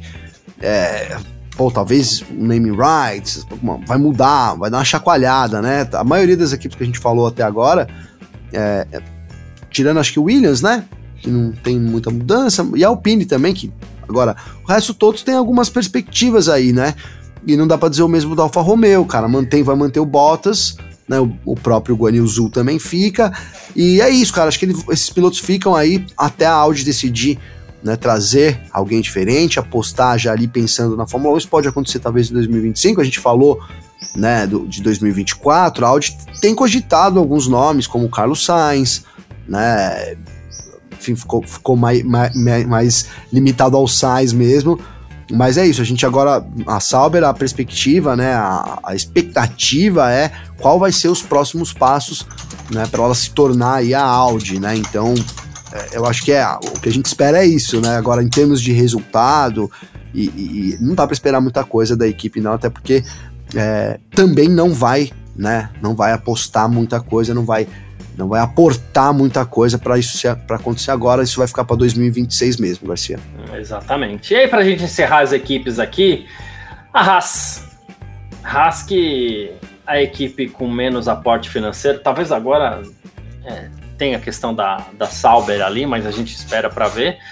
A, mas a Haas é a equipe com mais dificuldades aí nos últimos anos, segue com a mesma dupla de pilotos. O, o, a impressão que eu tenho da Haas é que, tipo, ah, beleza. Vai tocando aí, né? Terminou mais uma vez Ano passado foi até um pouquinho melhor, mas esse ano terminou mais uma vez aí na décima posição, 12 pontinhos, com seu lugar de direito. Não sei nem o que esperar vai da Haas se arrastando, vem, né, Vai Garcia? se arrastando, é. Eu não sei, eu Esse... fico até sem saber o que comentar da Haas, para te falar a verdade. É, cara, assim, a Haas, é... vou falar a verdade, teve uma época que começou a falar que ia ser vendida e tal, eu falei, vai ser vendida vai com Andretti, lá no começo, sabe? Quando começou, ah, a gente até a gente deve ter comentado isso aqui. Porque tava assim numa, numa draga total, Gene Haas também reclamando, né? E da, da equipe que também não, não conseguia desenvolver, reclamando da Fórmula 1. Quando começa essas coisas, cara, é o começo do fim, né? É, começa a reclamar da Fórmula 1 e que Nike, não sei o que, blá, já tá meio que de saída. E não foi o caso, né? Eu acho que o que salvou a Haas foi o teto orçamentário, cara. Né? De fato, Sim. foi se não tivesse sido isso, também para mim a Haas já teria né, sido vendida aí, ou enfim, não sei qual fim teria tido a equipe, né, cara? Agora, o que esperar pro ano que vem da Haas? Difícil, cara. Eu acho que a Haas, como uma equipe que é, que a gente tá falando aqui de Sauber, né? Sauber, por exemplo, tá em transição. Então, então a Haas tem que, no mínimo, superar a, a Sauber no ano que vem, cara. Uhum. Né? Porque é, a, é a Haas, é a equipe que é oficial, né, Garcia? Não tá em transição, não tá em nada. É. Então você é isso, uma é. equipe que não, que não tá disputando nada, que tá só esperando ali. Então acho que se tem uma. Que são, é, não adianta falar, não, a gente vai terminar na P4. Mas, mas eu acho que eles devem. Né, o objetivo tem que ser esse, ó, não vamos ser o último, cara. A gente tem ano que vem uma equipe que tá em transição, a gente tem que, no mínimo, se colocar à frente dessa equipe. Agora também, cara, a dupla de pilotos da Haas é muito fraca para mim, Garcia. É muito, a, talvez a pior dupla do grid, cara. É, pra disputa mim, ali para mim com a própria Alfa Romeo, mas, mas é isso. Ah, mas o Bottas para mim é melhor. O Bottas ele dá para dirigir um carro com uma mão e o outro com a outra, cara. E aí ele é melhor ainda para mim. Bottas supera os dois. Nunca fez grandes coisas, né, na verdade, mas para mim o Bottas é piloto. Piloto eu teria na minha equipe, sabe? Não, não é o ah, né, cara, mas super power, mas é um, eu acho muito melhor que o Huckenberg com, com o Magnussen né? Talvez ali a Williams também, mas a Williams, o álbum também, para mim pilotava uma mão, né? Consegue fazer a mesma coisa. Muito ruim essa dupla, cara, muito ruim. Magnussen teve um momento, um, um ano, um, alguns meses que, poxa, pode ser que esse cara faça alguma coisa, mas ficou só nisso também. Nunca mais fez nada, né? E joga totalmente com o nome. Cara, para mim, sem sal pra caramba, né? Assim como o Huckenberg também, cara. Então, é uma equipe que eu não dá nem pra torcer, velho. Falar a verdade, Garcia. Porque, por exemplo, a AlphaTauri. Eu gosto pra caramba do Tsunoda, aliás, né? O Eli tem falado aí, corridaço do Tsunoda hoje também. É, o pessoal deu o piloto do dia pra ele. Acho que para mim não é, mas. Porque, enfim, lá na frente a gente teve muita coisa, mas foi um corridaço, melhor corrida dele, né? Então, pra Alfa eu torço, cara, porque a gente tem o Tsunoda lá, e, pô, eu quero ver ele indo bem, quero ver o Ricardo. Agora, a Haas, cara, Será que alguém torce pra Haas, Garcia? Alguém torce pro. Nossa, hoje a Haas tem que ir bem, hein, cara? Por favor, a Haas vai bem. Ou Huckenberg termina em P15 hoje. Não, não, não acho que isso aconteça. Muito, né, pela. É, pela falta aí também de empatia da, da, da equipe, cara. Eu vou dizer, a gente tem um Steiner lá, que, né, Drive to Survive, etc e tal, blá, blá, blá, blá, que pra mim é até forçado Vai ter a isso. série dele lá agora também. Pra mim é até forçado pra caramba isso, cara. Vejo o Steiner lá no grid de vez em quando. Normal. É. de normal para baixo, mas vamos dizer assim, Garcia. Nada disso tudo que se mostra aí, né? E aí, coincidentemente, a equipe é norte-americana, a produtora é norte-americana da série, a, né, a Liberty é norte-americana. E aí, cê, aí para quem acredita em, em coincidência, tá um prato cheio, mas eu não acredito não, viu, Garcia? Então é isso, cara, fabricado, fabricado. Stanner fabricado, cara. Não tem nada a ver. E então também não tem esse apelo nem pra torcida, sabe, cara? Eu acho que falta isso também. Então não dá para esperar muito da equipe, não. Pro ano que vem, só mais uma equipe pra gente continuar criticando aí, Garcia. Boa, perfeito. Fazer o seguinte, vou, vou abrir cinco votações aqui, Gavin. É... E nessas cinco votações que eu vou abrir, eu quero também a, a, a sua colaboração, você que está acompanhando a gente aí vota aí também, a gente vai colocando tudo aqui na tela e a gente vai começar primeiro é, com, com ó, o Zé Luiz Gavinelli curtindo vocês direto de Miami Beach. Tá em Miami Beach, véio, Zé Ó, que beleza, o hein? O velho tá caprichado nessas férias, viu, Garcia? Que beleza, escolheu bem. Tá montado. Abraço, tá montado, pai. é, Vou abrir essas cinco votações, todo mundo vota aqui. A gente começa, claro, com o GP de Abu Dhabi, depois eu passar umas votações para a temporada também, tudo bem? GP de Abu Dhabi, para a gente começar, então, é, piloto do dia no GP de Abu Dhabi, Gavi? Charles Leclerc. Charles Leclerc, justifique. Tenho que fazer isso. Não, tenho que fazer isso, cara. Tenho. Tenho. Depois de ter o ano todo aí, ter criticado muito o Leclerc, né? Eu, meu, aproveitar aí, meu, eu meu pai detonamos o Leclerc, porque a gente gostava muito. E outra, cara, quando o Verstappen chegou na Fórmula 1, vou ser sincero, eu, eu odiava o Verstappen, cara. O jeito dele, cara, me incomodava. O que ele falava me incomodava. O jeito que ele agia. Eu achava prepotente, arrogante, cara. Juro por Deus. E ao, aos poucos, eu fui, sabe, fui, fui, fui assimilando o Verstappen. E ele foi melhorando também. Verdade é essa. Ele foi também melhorando. Né? Então, e aí quando entrou o Charles Leclerc, eu falei, é esse cara. É esse cara que vai ganhar do desse maluco aí, que eu não quero que ganhe nada. E era o Charles Leclerc contra o Verstappen, né? Então, e aí ele foi ficando, foi ficando, foi perdendo para ele mesmo, então, e aí por isso as críticas pesadas em cima dele, né, cara? Porque quando você não espera nada de ninguém, você não espera nada, então você não, não há o que falar, não espero nada. Que, que eu, por que estou chateado com você se não espero nada de você? Agora, se eu espero alguma coisa, é onde a gente se chateia, né? Então é isso, cara. Eu acho que eu critico muito ele porque eu acredito muito nele. E quero vir aqui mais vezes o ano que vem, é, dizer que ele é o piloto do dia, quem sabe vencer aí e, e, realizar esse meu sonho, que é ele superar o Verstappen, que é lá do começo, né? É, brincadeiras à parte, hoje eu admiro muito o Verstappen, mas longe de ser a minha torcida também na Fórmula 1, Garcia. Boa, perfeito. Cara, eu tava assim, eu percebi é, a Ana Maria até tá falando, eu também torci muito pelo Leclerc desde que ele entrou e tava decepcionada, né, também. Boa, Ana Maria, obrigado pela participação também. Eu tava muito na dúvida aqui entre votar no Leclerc ou no Russell. E eu falei assim, poxa, eu vou votar em um e vou fazer uma menção, uma menção honrosa ao outro. Né? É, e aí eu, até acredito que o, o Russell foi muito bem, inclusive nessa defesa do vice-campeonato da Mercedes mas ele vai ficar com a menção honrosa. Hoje eu vou votar o Charles Leclerc pela largada, foi para cima. Tudo aquilo que a gente critica no Leclerc, ele fez hoje o positivo aí. Então merece o voto também. E a estratégia no final ali foi muito legal, realmente, né?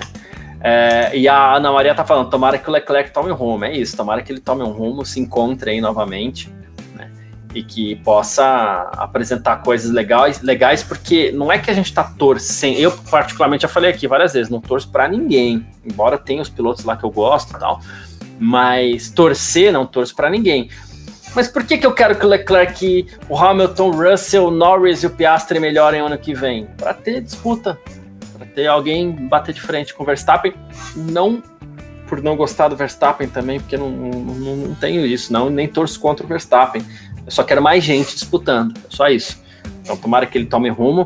Hoje, piloto do dia, o Leclerc para mim. Charles Leclerc. Eu, eu, eu, não consigo, Garcia. Você acredita, cara? Às vezes eu vejo vocês falando isso, eu falo, cara, como é que pode? Talvez seja o, a parada da italianada lá. Eu não consigo assistir nada, nada. E não torcer pra alguém, velho. Se eu começar a ver uma luta de UFC, tipo, sei lá, João versus José. Deu um minuto, eu já tô torcendo pro João pro José, cara. Não tem jeito. Eu escolho um e aí eu torço. Às vezes a minha esposa fala, mano, pô, mas quem que é esse cara? Fala, não, não sei. Não sei, só tô torcendo. Só tô, tô torcendo nesse momento para ele. Então acho que é um pouco isso, cara. Mas eu também não odeio o Verstappen, não, cara. Acho que ele é um. Assim, é um, a gente falava muito sobre isso. É um cara que já entrou pra história e pode entrar muito mais, né? É uma fera, fera, fera. Eu defendo até que, os, que cada geração os pilotos são melhores, assim como no esporte também, né? O Pelé lá. Pelé hoje não varia nada, né, cara? Porque vai, vai mudando o treino, vai mudando a tática, vai mudando a forma. Então, são melhores jogadores de futebol, são melhores pilotos. Então, assim, é isso, cara. As, gerações. Isso responde a pergunta: quem é melhor, Hamilton ou, ou Verstappen? é, é difícil misturar as épocas porque você vai falar, ah, mas o Hamilton não teve a oportunidade de. Tudo bem, mas é isso, cara. Eu acho que piloto é uma coisa, agora em termos de atleta, os atletas a cada geração eles vão superando os atletas das outras gerações. Então, é, é, isso um pouco que eu vejo acontecendo na Fórmula 1 também, Garcia. Boa, perfeito. A Juliana Miahara tá até brincando. Falou, quem são os pilotos que você gosta, Garcia? Tem alguns ali que eu gosto. Eu Esse divido... é um mistério, cara. Não, é que eu divido entre gostar e não gostar, mas mesmo os que eu gosto, eu não fico torcendo, não. Não, não, não fico. Eu gosto, sei lá, já falei aqui algumas vezes, até eu gosto do álbum, é, eu gosto do Russell. É, eu tô até vendo a tabela aqui para lembrar porque, né? Enfim, mas eu gosto, eu gosto do Piastri agora também. Tem os que eu não gosto também, enfim. Eu gosto do Hamilton, gosto do Verstappen, enfim. Para mim dá para colocar tudo junto ali, né? É, enfim, as pessoas já sabem que eu não gosto muito de alguns também. O Norris, por exemplo, é um piloto que eu não gosto muito. Embora seja falar, um baita que piloto. Gosta é o Norris. Ah, muito chato, cara. Muito, é chato. baita mala. Mas assim, mas quero que ele esteja na disputa pela vitória lá ano que vem também, entendeu? Porque é mais um que vai estar tá brigando, né? Então. Eu, eu, eu torço muito pro Piastre, cara. Mas assim, também gostaria de ver, mas se um dia tiver ele e o Piastre, bom, já falei aqui, eu vou estar tá muito piado, vou tá com uma bandeira aqui, Piastre, Piastre, Roberto. E aí acontece, tal corrida, putz, ah, hoje eu tô torcendo porque hoje ele tá merecendo. Aí você tem uma torcida, mas, né, enfim. Ah, é. Grande Prêmio de Abu Dhabi para você, Gavi. Quem foi o bananinha de hoje? O último bananinha do ano nas ah, corridas aí. Rapaz, não tá fácil essa última banana do ano, hein, cara? Será que eu tô deixando alguém escapar aqui, ah, velho? Você criticou um cara aí. É que eu boto a culpa na equipe, mas você criticou um cara aí, hein? O Sainz, né? É, você criticou o Sainz. O Sainz foi meio banana mesmo. na, no final de semana, cara. mas, mas, não vou. Vou dar um voto de confiança pro Sainz. Vou dar pra um cara. Pra, porque ele. E vai ser emblemático. Porque merece. Pelo ano. Pelo ano bananado, velho. Mas peraí, peraí. Ah, tá, tudo bem. É que eu ia falar para você segurar essa questão aí. Ah. Poxa, foi. Desculpa. Porque, cara, é, eu até apostei nele ontem. Então, porque ele me fez perder dinheiro. Mentira, não apostei dinheiro, só apostei aqui no, no parque fechado. Mas falei, não, Red Bull vai fazer a dobradinha. E o Pérez hoje foi apático de novo, né? Apático. Fez boas corridas e hoje acho que dava para ter chegado mais, né, cara? Dava para ter é, ido um pouco mais aí. E é isso, cara. Então, para mim, Pérez, banana da temporada e banana do, do GP de Abu Dhabi de Fórmula 1, Garcia. Boa. Uh, então vamos lá. Eu vou ficar aqui, né? Vou dar o, o, o, bananinha. Não que tenha sido fácil também, mas eu vou, eu vou copiar, se você me permite, porque eu não claro. tinha pensado nele. Meu bananinha desse grande prêmio de Abu Dhabi é Daniel Ricardo. Né? Com menção honrosa ou desonrosa no caso, ao atabalhoado Sérgio Pérez e até mesmo Boa. e até mesmo a Lewis Hamilton. Achei que faltou se recuperar um pouquinho melhor aí. Não foi bem o Hamilton nesse não foi semana, bem a corrida do é, Hamilton Ficou não. no Q2, terminou lá atrás, né? Terminou em nono, dá para ter feito um pouquinho mais. Ah, perdi um pedacinho da asa aqui, mas até ali quando ele perdeu um pedacinho da asa já não tava muito bem também não. Né? É, e achei aquela manobra equivocada dele também. Sim. Bem, sim. bem colocado, bem colocado. É, então, então bem é colocado. isso, ó. É... o Neto Boyton, troféu Charles Bananão Pérez. é. Ana Maria Boa. também, votando no Pérez. É isso. O Hélio Frazão tá votando no Sainz. Não achei que foi culpa do Sainz, achei que foi uma estratégia totalmente equivocada. Você largar lá atrás com pneu duro. Hum... Nada a ver, né, cara? Só a Ferrari mesmo que tem as ideias. Só a Ferrari, cara. Aqui, aqui assim, mano, não sei como que é, tava os pneus deles, né, Garcia? Não sei, cara. Isso só, só pra dar uma. Vai deixar um pouquinho de desconfiança. Só se isso justifica. Por exemplo, o Bottas não tinha pneu duro novo. Aliás, mas, cara, mas o cara não ter pneu duro novo é muita burrice também. Vou te falar, né, Garcia? Não, não tem outra palavra. Ah, mal, usaram na transmissão, ah, um mau gerenciamento. Não, é burrice, cara. Se você sabe que você enfim, enfim, cara, eu acho que. E aí entra no contexto. É, mau gerenciamento toda, né, é você. É tipo estourar cartão, né? Você ganha, oh, sei lá. Ai, é pessoa ganha. Pessoa ganha dois reais por mês. Aí vai lá e gasta sete no cartão. Vai ficar sem. Ah, tô, eu gerenciei mal meu cartão. Gerenciei mal. Não, né, cara? Você foi burro, né? Não sei se burro é a palavra certa, desculpa. Não, não é burro. É muito mas ofensivo, né, cara? É, é não, mas. Né? Não quero ser ofensivo, mas é isso. Pô, faltou inteligência, então. Já vai. que a Ana Maria gostou, é atabalhoado. Atabalhoado. boa, boa. Gavi, para você, é, eu não, não, eu não tenho muita dúvidas do seu, muitas dúvidas do seu voto, mas eu acho que a gente tem que trazer isso aqui para você. Surpresa da temporada. Ah, Oscar Piastri, cara. Porque, para mim, ele Votem chegou... aí também, todo mundo, tá? Eu desconfiei, cara, dele. Por isso, então, eu tenho que votar nele. Quando os caras, não, e tal, aí rolou a briga, né? Alpine e McLaren, a gente falou aqui, poxa, mas será que é tudo isso? Ah, e tudo mais. Então, ele chegou com uma. Ele.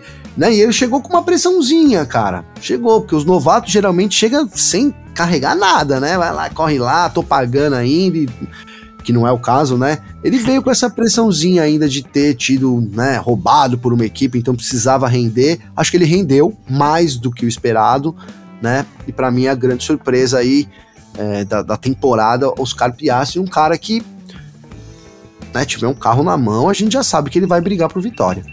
É. A Ana Maria tá indo surpresa maravilhosa Piastre. O Vinícius Pereira é, é, foi, é um voto parcial do Vinícius Pereira, mas ok, viu? Porque foi uma surpresa eu, eu boa já não também. Acho. Ele foi surpresa com Lawson. certeza é o Lawson, foi tão surpreendente que nem ele espera, esperava correr. Por esse lado. esse lado você tá certo, viu, Vinícius? Mas o Lawson é o eterno perdedor do Igor, Igor Fraga, cara. Para mim também é um cara mediano. Ah, ele foi melhor do que o Ricardo Tsunoda cara, também não é nada demais, sabe? Verdade. Não vejo nele, não vejo nele as características, por exemplo, do Piastre. É isso. Boa, boa. É, o Paulo Jesus votou no álbum, que, porque o Piastre tá com o carro melhor. Uma surpresa legal o álbum, sim, mas né. A, Ana é que Maria o álbum, que... pra mim, não é surpresa. Cara, eu sei que ele é um bom piloto, a gente gosta dele, uhum. né? A gente uhum. elogia ele aqui ele, sim, não tô menosprezando a opinião de forma claro, nenhuma, tá? claro. Tá? mas assim, é que pra mim não é, é, pô, o Albon é um cara bom, se tiver um carro bom, vai andar bem também, não é um campeão do mundo, né, mas é um cara que anda lá na frente, sim. Boa. A Ana Maria justificou o voto no, no Piastre porque ele deu pressão no Norris. O Neto Boy tá falando que o, votou no Lawson porque diz que ele entrou numa fria, muito gelada e foi bem. Juliana isso, é, isso é bem verdade, cara. Juliana Miyahara diz que o Lawson foi uma boa surpresa. Ela falou, mas tirando os novatos, Tsunoda e Albon deixaram o nome depois de já terem sido muito criticados no passado. Concordo. Tsunoda, principalmente, viu, Juliana? Né, Garcia? Acho que tava muita gente ali, é, que o Tsunoda agora é, entrou o, o, Ricardo, agora vai tomar pau. E dá-lhe o Japa. Agora entrou o Lawson, vai tomar. Dá-lhe Tsunoda. Então é. é isso, mostrou que, que é casca grossa, né? Casca grossa. Não é campeão do mundo, mas é casca grossa. É isso. O Hélio Frazão também votou no Piastre. É... E eu voto no Piastre porque tem uma coisa muito legal assim do Piastre que foi exatamente o que você citou, né? É... A gente duvidou. E eu, eu no passado peguei muito no pé, assim, por conta da briga. Não achei que o Piastre foi bem nesse nesse entreveiro entre McLaren e Alpine. Não achei que o Piastre foi bem mesmo. Aí eu falei, pô, isso aqui já bota uma pressão no cara, já bota um olhar diferente no cidadão, né? E no fim das contas ele foi lá e representou em grandes corridas, venceu o sprint no Qatar. Olha, foi legal demais, né? E, e, e, se provou, é, eu tô dando risada do, do Paulo aqui. Ô, Paulo, só pra justificar, o Garcia tá rindo pra caramba aqui. É, lógico. Mas a gente acabou de ter, agora, vou, vou, pô, tem que comemorar alguma coisa, pelo amor de Deus, né? Corinthians 4 a 1 no São Paulo, hein, Garcia? O feminino. Feminino do Corinthians. Ah, já tá, foi? Lavar, já foi. 4x1, rapaz. Lavou a alma dos corintianos. Arena lotada, né? Porque a arena tá sempre lotada, cara. Tá lotada lá e tomando, e tomando. Quando tem um feminino, os caras falam, pelo amor de Deus, é hoje, cara, que eu vou lá, né? Porque, pô. Então é isso, cara. Não, semana é passada até falei. Ria, né? Mais um gol do Bahia. Deixa, é, deixa é. aí o Paulo. Semana passada até falei pra minha mulher, falei assim, pô, é sacanagem mostrar Corinthians e São Paulo no feminino aqui, porque é certeza de ver uma derrota do São Paulo. E o São Paulo ainda ganhou o primeiro jogo, né, cara? É, Fazia é. aí, o Corinthians não tinha perdido, acho que nenhum na temporada, 25 jogos sem ganhar. São Paulo ganhou, jogou bem hoje, cara. Aqui no finalzinho ali o Corinthians matou, fez uns gols seguidos ali, mas chegou a tá 2 a 0 e 2 a 1 pro São Paulo, que levaria para os pênaltis, né? Então aí e tava lotado ali, acho que essa pressão também da torcida ali, não sei, né? Principalmente faz, faz diferença, viu, Garcia? Faz diferença sim. Né? Então, vai, vai Corinthians hoje aí, Garcia. É campeão. Mas até perdi o que a gente tava falando aqui. Tá, cara. vamos voltar para os votos aqui. Decepção da temporada. Não vou nem chamar de banana, vou guardar o troféu aqui. Decepção da temporada, Gavi. Decepção. E aí você velho. pode votar no, no geral aí. Pode votar equipe, pode votar piloto, o que for. Decepção, rapaz. Decepção. Mercedes. Mercedes. Pra mim foi a decepção. O que eu mais Luiz me decepcionou. mandou um Stroll ali, ó. É, boa, boa. Mas é que o Stroll não esperava muito do Stroll, é. não. Então por isso que não me decepcionou, porque decepção talvez tenha sido a decisão de manter o Stroll. É, eu acreditava que até falei isso, falei, pô, não, na hora que apertar os caras vai, falei várias vezes, né, eu acho que os caras podem, mas não, né, a gente já sabe que o Stroll vai ficar aí mesmo, então isso me decepcionou bastante, mas eu acho que eu esperava mais da Mercedes, cara. A, a Mercedes, o que me decepcionou assim bastante foi eles terem insistido no side pod, né? É uma coisa que eles tinham falado no ano passado, ó, oh, não, a gente já sabe que isso tá errado, a gente vai mudar e aí não mudaram. E aí, quando mudou, a equipe deu uma guinada, ou seja, perdeu mais seis meses aí nesse desenvolvimento, então, né, isso foi bastante decepcionante, uma equipe que eu acredito que possa brigar lá pelo topo, Garcia. Mas não sei, cara, foi um voto aqui meio de. Se eu pensar, talvez tenha coisas que tenham sido mais decepcionantes gerais. Mas uma delas foi, sem dúvida nenhuma, esse desempenho ruim, né? E essa não mudança de filosofia da Mercedes logo no começo da temporada, que custou, custou também a paciência do Hamilton, hein, cara? Vamos lembrar aqui que teve umas declarações pesadas do Hamilton, né? Falando isso, ó. Eu aqui dei minhas opiniões e tudo, e os caras não seguiram o que eu, que eu falei, e agora tá aí essa draga. Foi mais ou menos nessa, nessa direção aí, os comentários do Hamilton aí. Né? Ah, hum, puta, cara. O, o, eu tô lendo aqui os comentários, velho. O Vinícius matou, velho. Vou deixar para você. É, o, o, o Vinícius tá falando aqui que a decepção dele foi o De Vries, porque não esperava que fosse um gênio, mas que o que ele fez foi patético. É, é convenhamos. Matou. Matou. Foi muito mais decepcionante que a Mercedes. Nick De Vries, a grande decepção aí do, da Fórmula 1 2023. É. é Fica esses do, meus dois votos, Garcia, então. Mercedes e De Vries. Boa. Mercedes e De Vries. Cara, eu confesso que eu tô um pouco perdido, porque assim. É... Eu acho que a grande decepção. Eu, no começo da temporada, pô, tinha toda a certeza que a Mercedes vinha. Então, o fato de você esperar, como você bem falou, tem um peso maior quando você vai votar em decepção. Esperava muito da Mercedes, né? E aí a Mercedes entrou com, com esse projeto que já tinha dado errado no passado, né? Então, uma péssima decisão, não esperava. É, então, eu acho que a decepção em si foi a Mercedes. Vou dar a menção desonrosa aqui para a Alpine, que foi meio patético esse ano da Alpine também né? Foi. E... Principalmente fora a pista, né? Os, as declarações ali, deu uma, deu uma tabalhoada, né? Que tá na moda usar aqui agora. E pro Sérgio Pérez, né? Que, ah, vice-campeão, ah, foi é, o segundo piloto a vencer mais corridas em 2023, mas para mim foi decepção também o foi. Sérgio Pérez, tá? É, são, são nomes que foram decepcionantes mesmo. Né? Pérez, cara, pô, terrível ano do Pérez, né? É, o Zé Luiz é a Ferrari, cara. É, eu acho que esse ano não foi tão ruim da Ferrari assim, sabe? Mas Dava é pra ter sido pior. Mas dá, pelo que a gente está acostumado, né? Dava pra ter sido pior, né? Mas eu acho que entra um pouco, né, no que a gente tá falando, né? Pra quem torce pra Ferrari, você pega lá, e aí a decepção é maior, né, cara? Porque é um erro atrás do outro, claro, né? Claro. E aí um erro do piloto, cara, e aí aquela, aquela falta de vontade teve. Um, um, um, e a Ferrari continua um pouco nessa. Quando um tá bem, outro tá mal, outro tá bem, outro tá mal. É difícil, cara, né? Não, realmente não guinou, ainda a equipe não entrou aí, apesar de ter terminado, eu acho que em alta a temporada, né? Acho que terminou em alta sim a Ferrari. É. E para você, é, eu não sei nem usar uma expressão, mas eu vou, sei lá, eu vou usar quem fica com o brilho da temporada para si. Gavi, eu acho que só tem duas opções para votar, né? Tá, cara, é, eu, eu, eu, não sei nem a segunda, Garcia. Eu vou votar no, na primeira para mim, que é o Max Verstappen. Né? Como eu incluí tudo aqui, eu ia falar de Verstappen ah, e Red Bull, né? É. Boa, boa, a, né? Boa, vou incluir aí o Adrian Newey, que entra boa. na Red Bull, né? Mas só para citar o nome. Não dá, né, cara? Realmente foi uma, uma temporada perfeita aí. É, até assim, ela é bem atípica. Os torcedores do Verstappen da Red Bull foi bem atípica ao ponto de ter quebrado recordes da Fórmula 1. Então, calma. Né? Vamos ver se vai se manter. Acho difícil. Não tô aqui gorando, nem, nem, nem. Mas assim, é difícil manter o que a Red Bull fez em 2023. Chegou talvez no ápice. É. Né? Chegou meio que no ápice. Então a tendência é cair.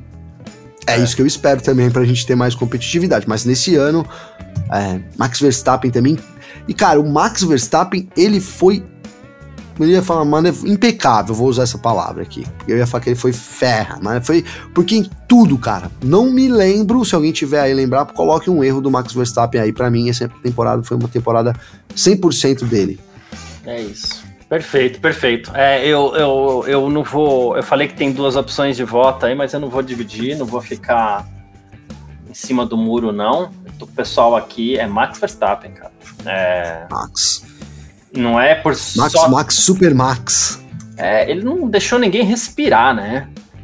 E eu, eu tenho dito também que, assim, ele, ele entrou na cabeça da galera, né? Te viu aqui no Grande Prêmio de São Paulo na sprint. O Norris se negou a disputar com ele, cara, na primeira curva, né? Então, assim, ele entrou na cabeça da galera. Eu, eu posso estar é errado. também, né? Esse Norris. Enfim, eu vou. Eu, eu, eu posso.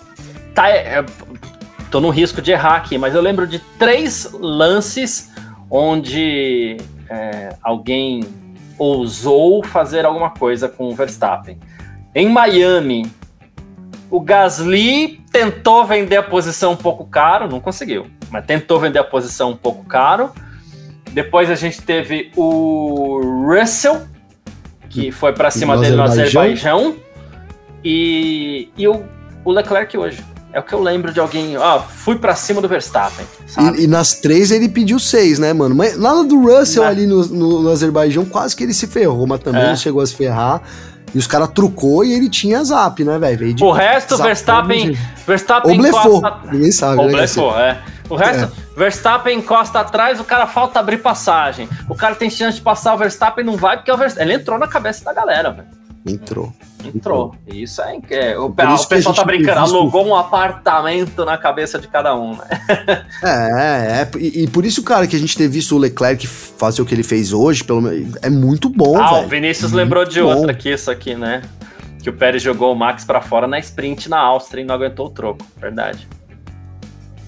Na largada, Verdade. o Pérez joga o, o, o Max fora da pista, né?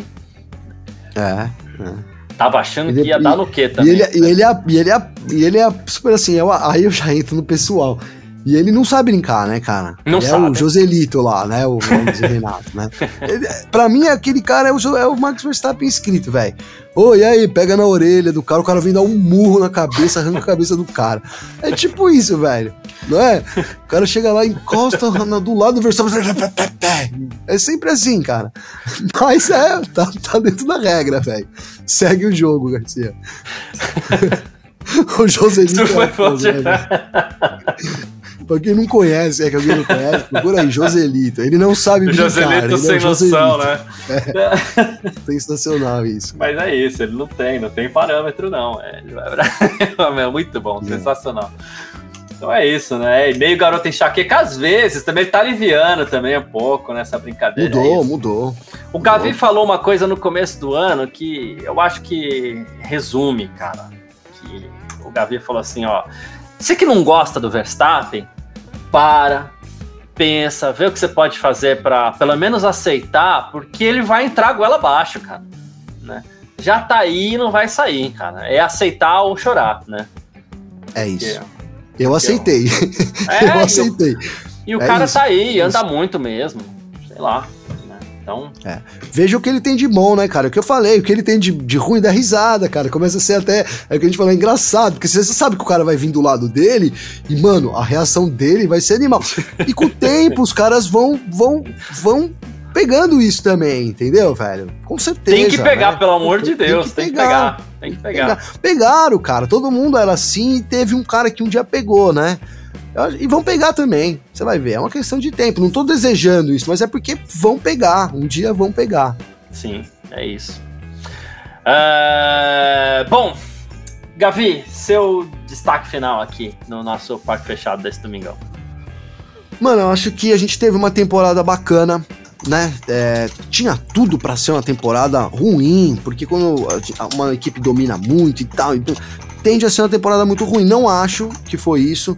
Então acho que a gente teve bastante disputa no meio do, de campo. A gente falou aqui de segunda força várias equipes. Teve a Aston Martin, teve a, a Ferrari, teve a McLaren, teve a Mercedes como segunda força em determinados momentos. Então é, tá todo mundo ali tentando chegar perto da Red Bull. Eu acredito que e essas regras foram pensadas nisso, tá? Uhum. Então, baseado nisso, eu acredito que a Red Bull vai chegar num, num chapadão de desenvolvimento né? Onde vai ser mais difícil e aí é onde a gente vai ter uma grande disputa.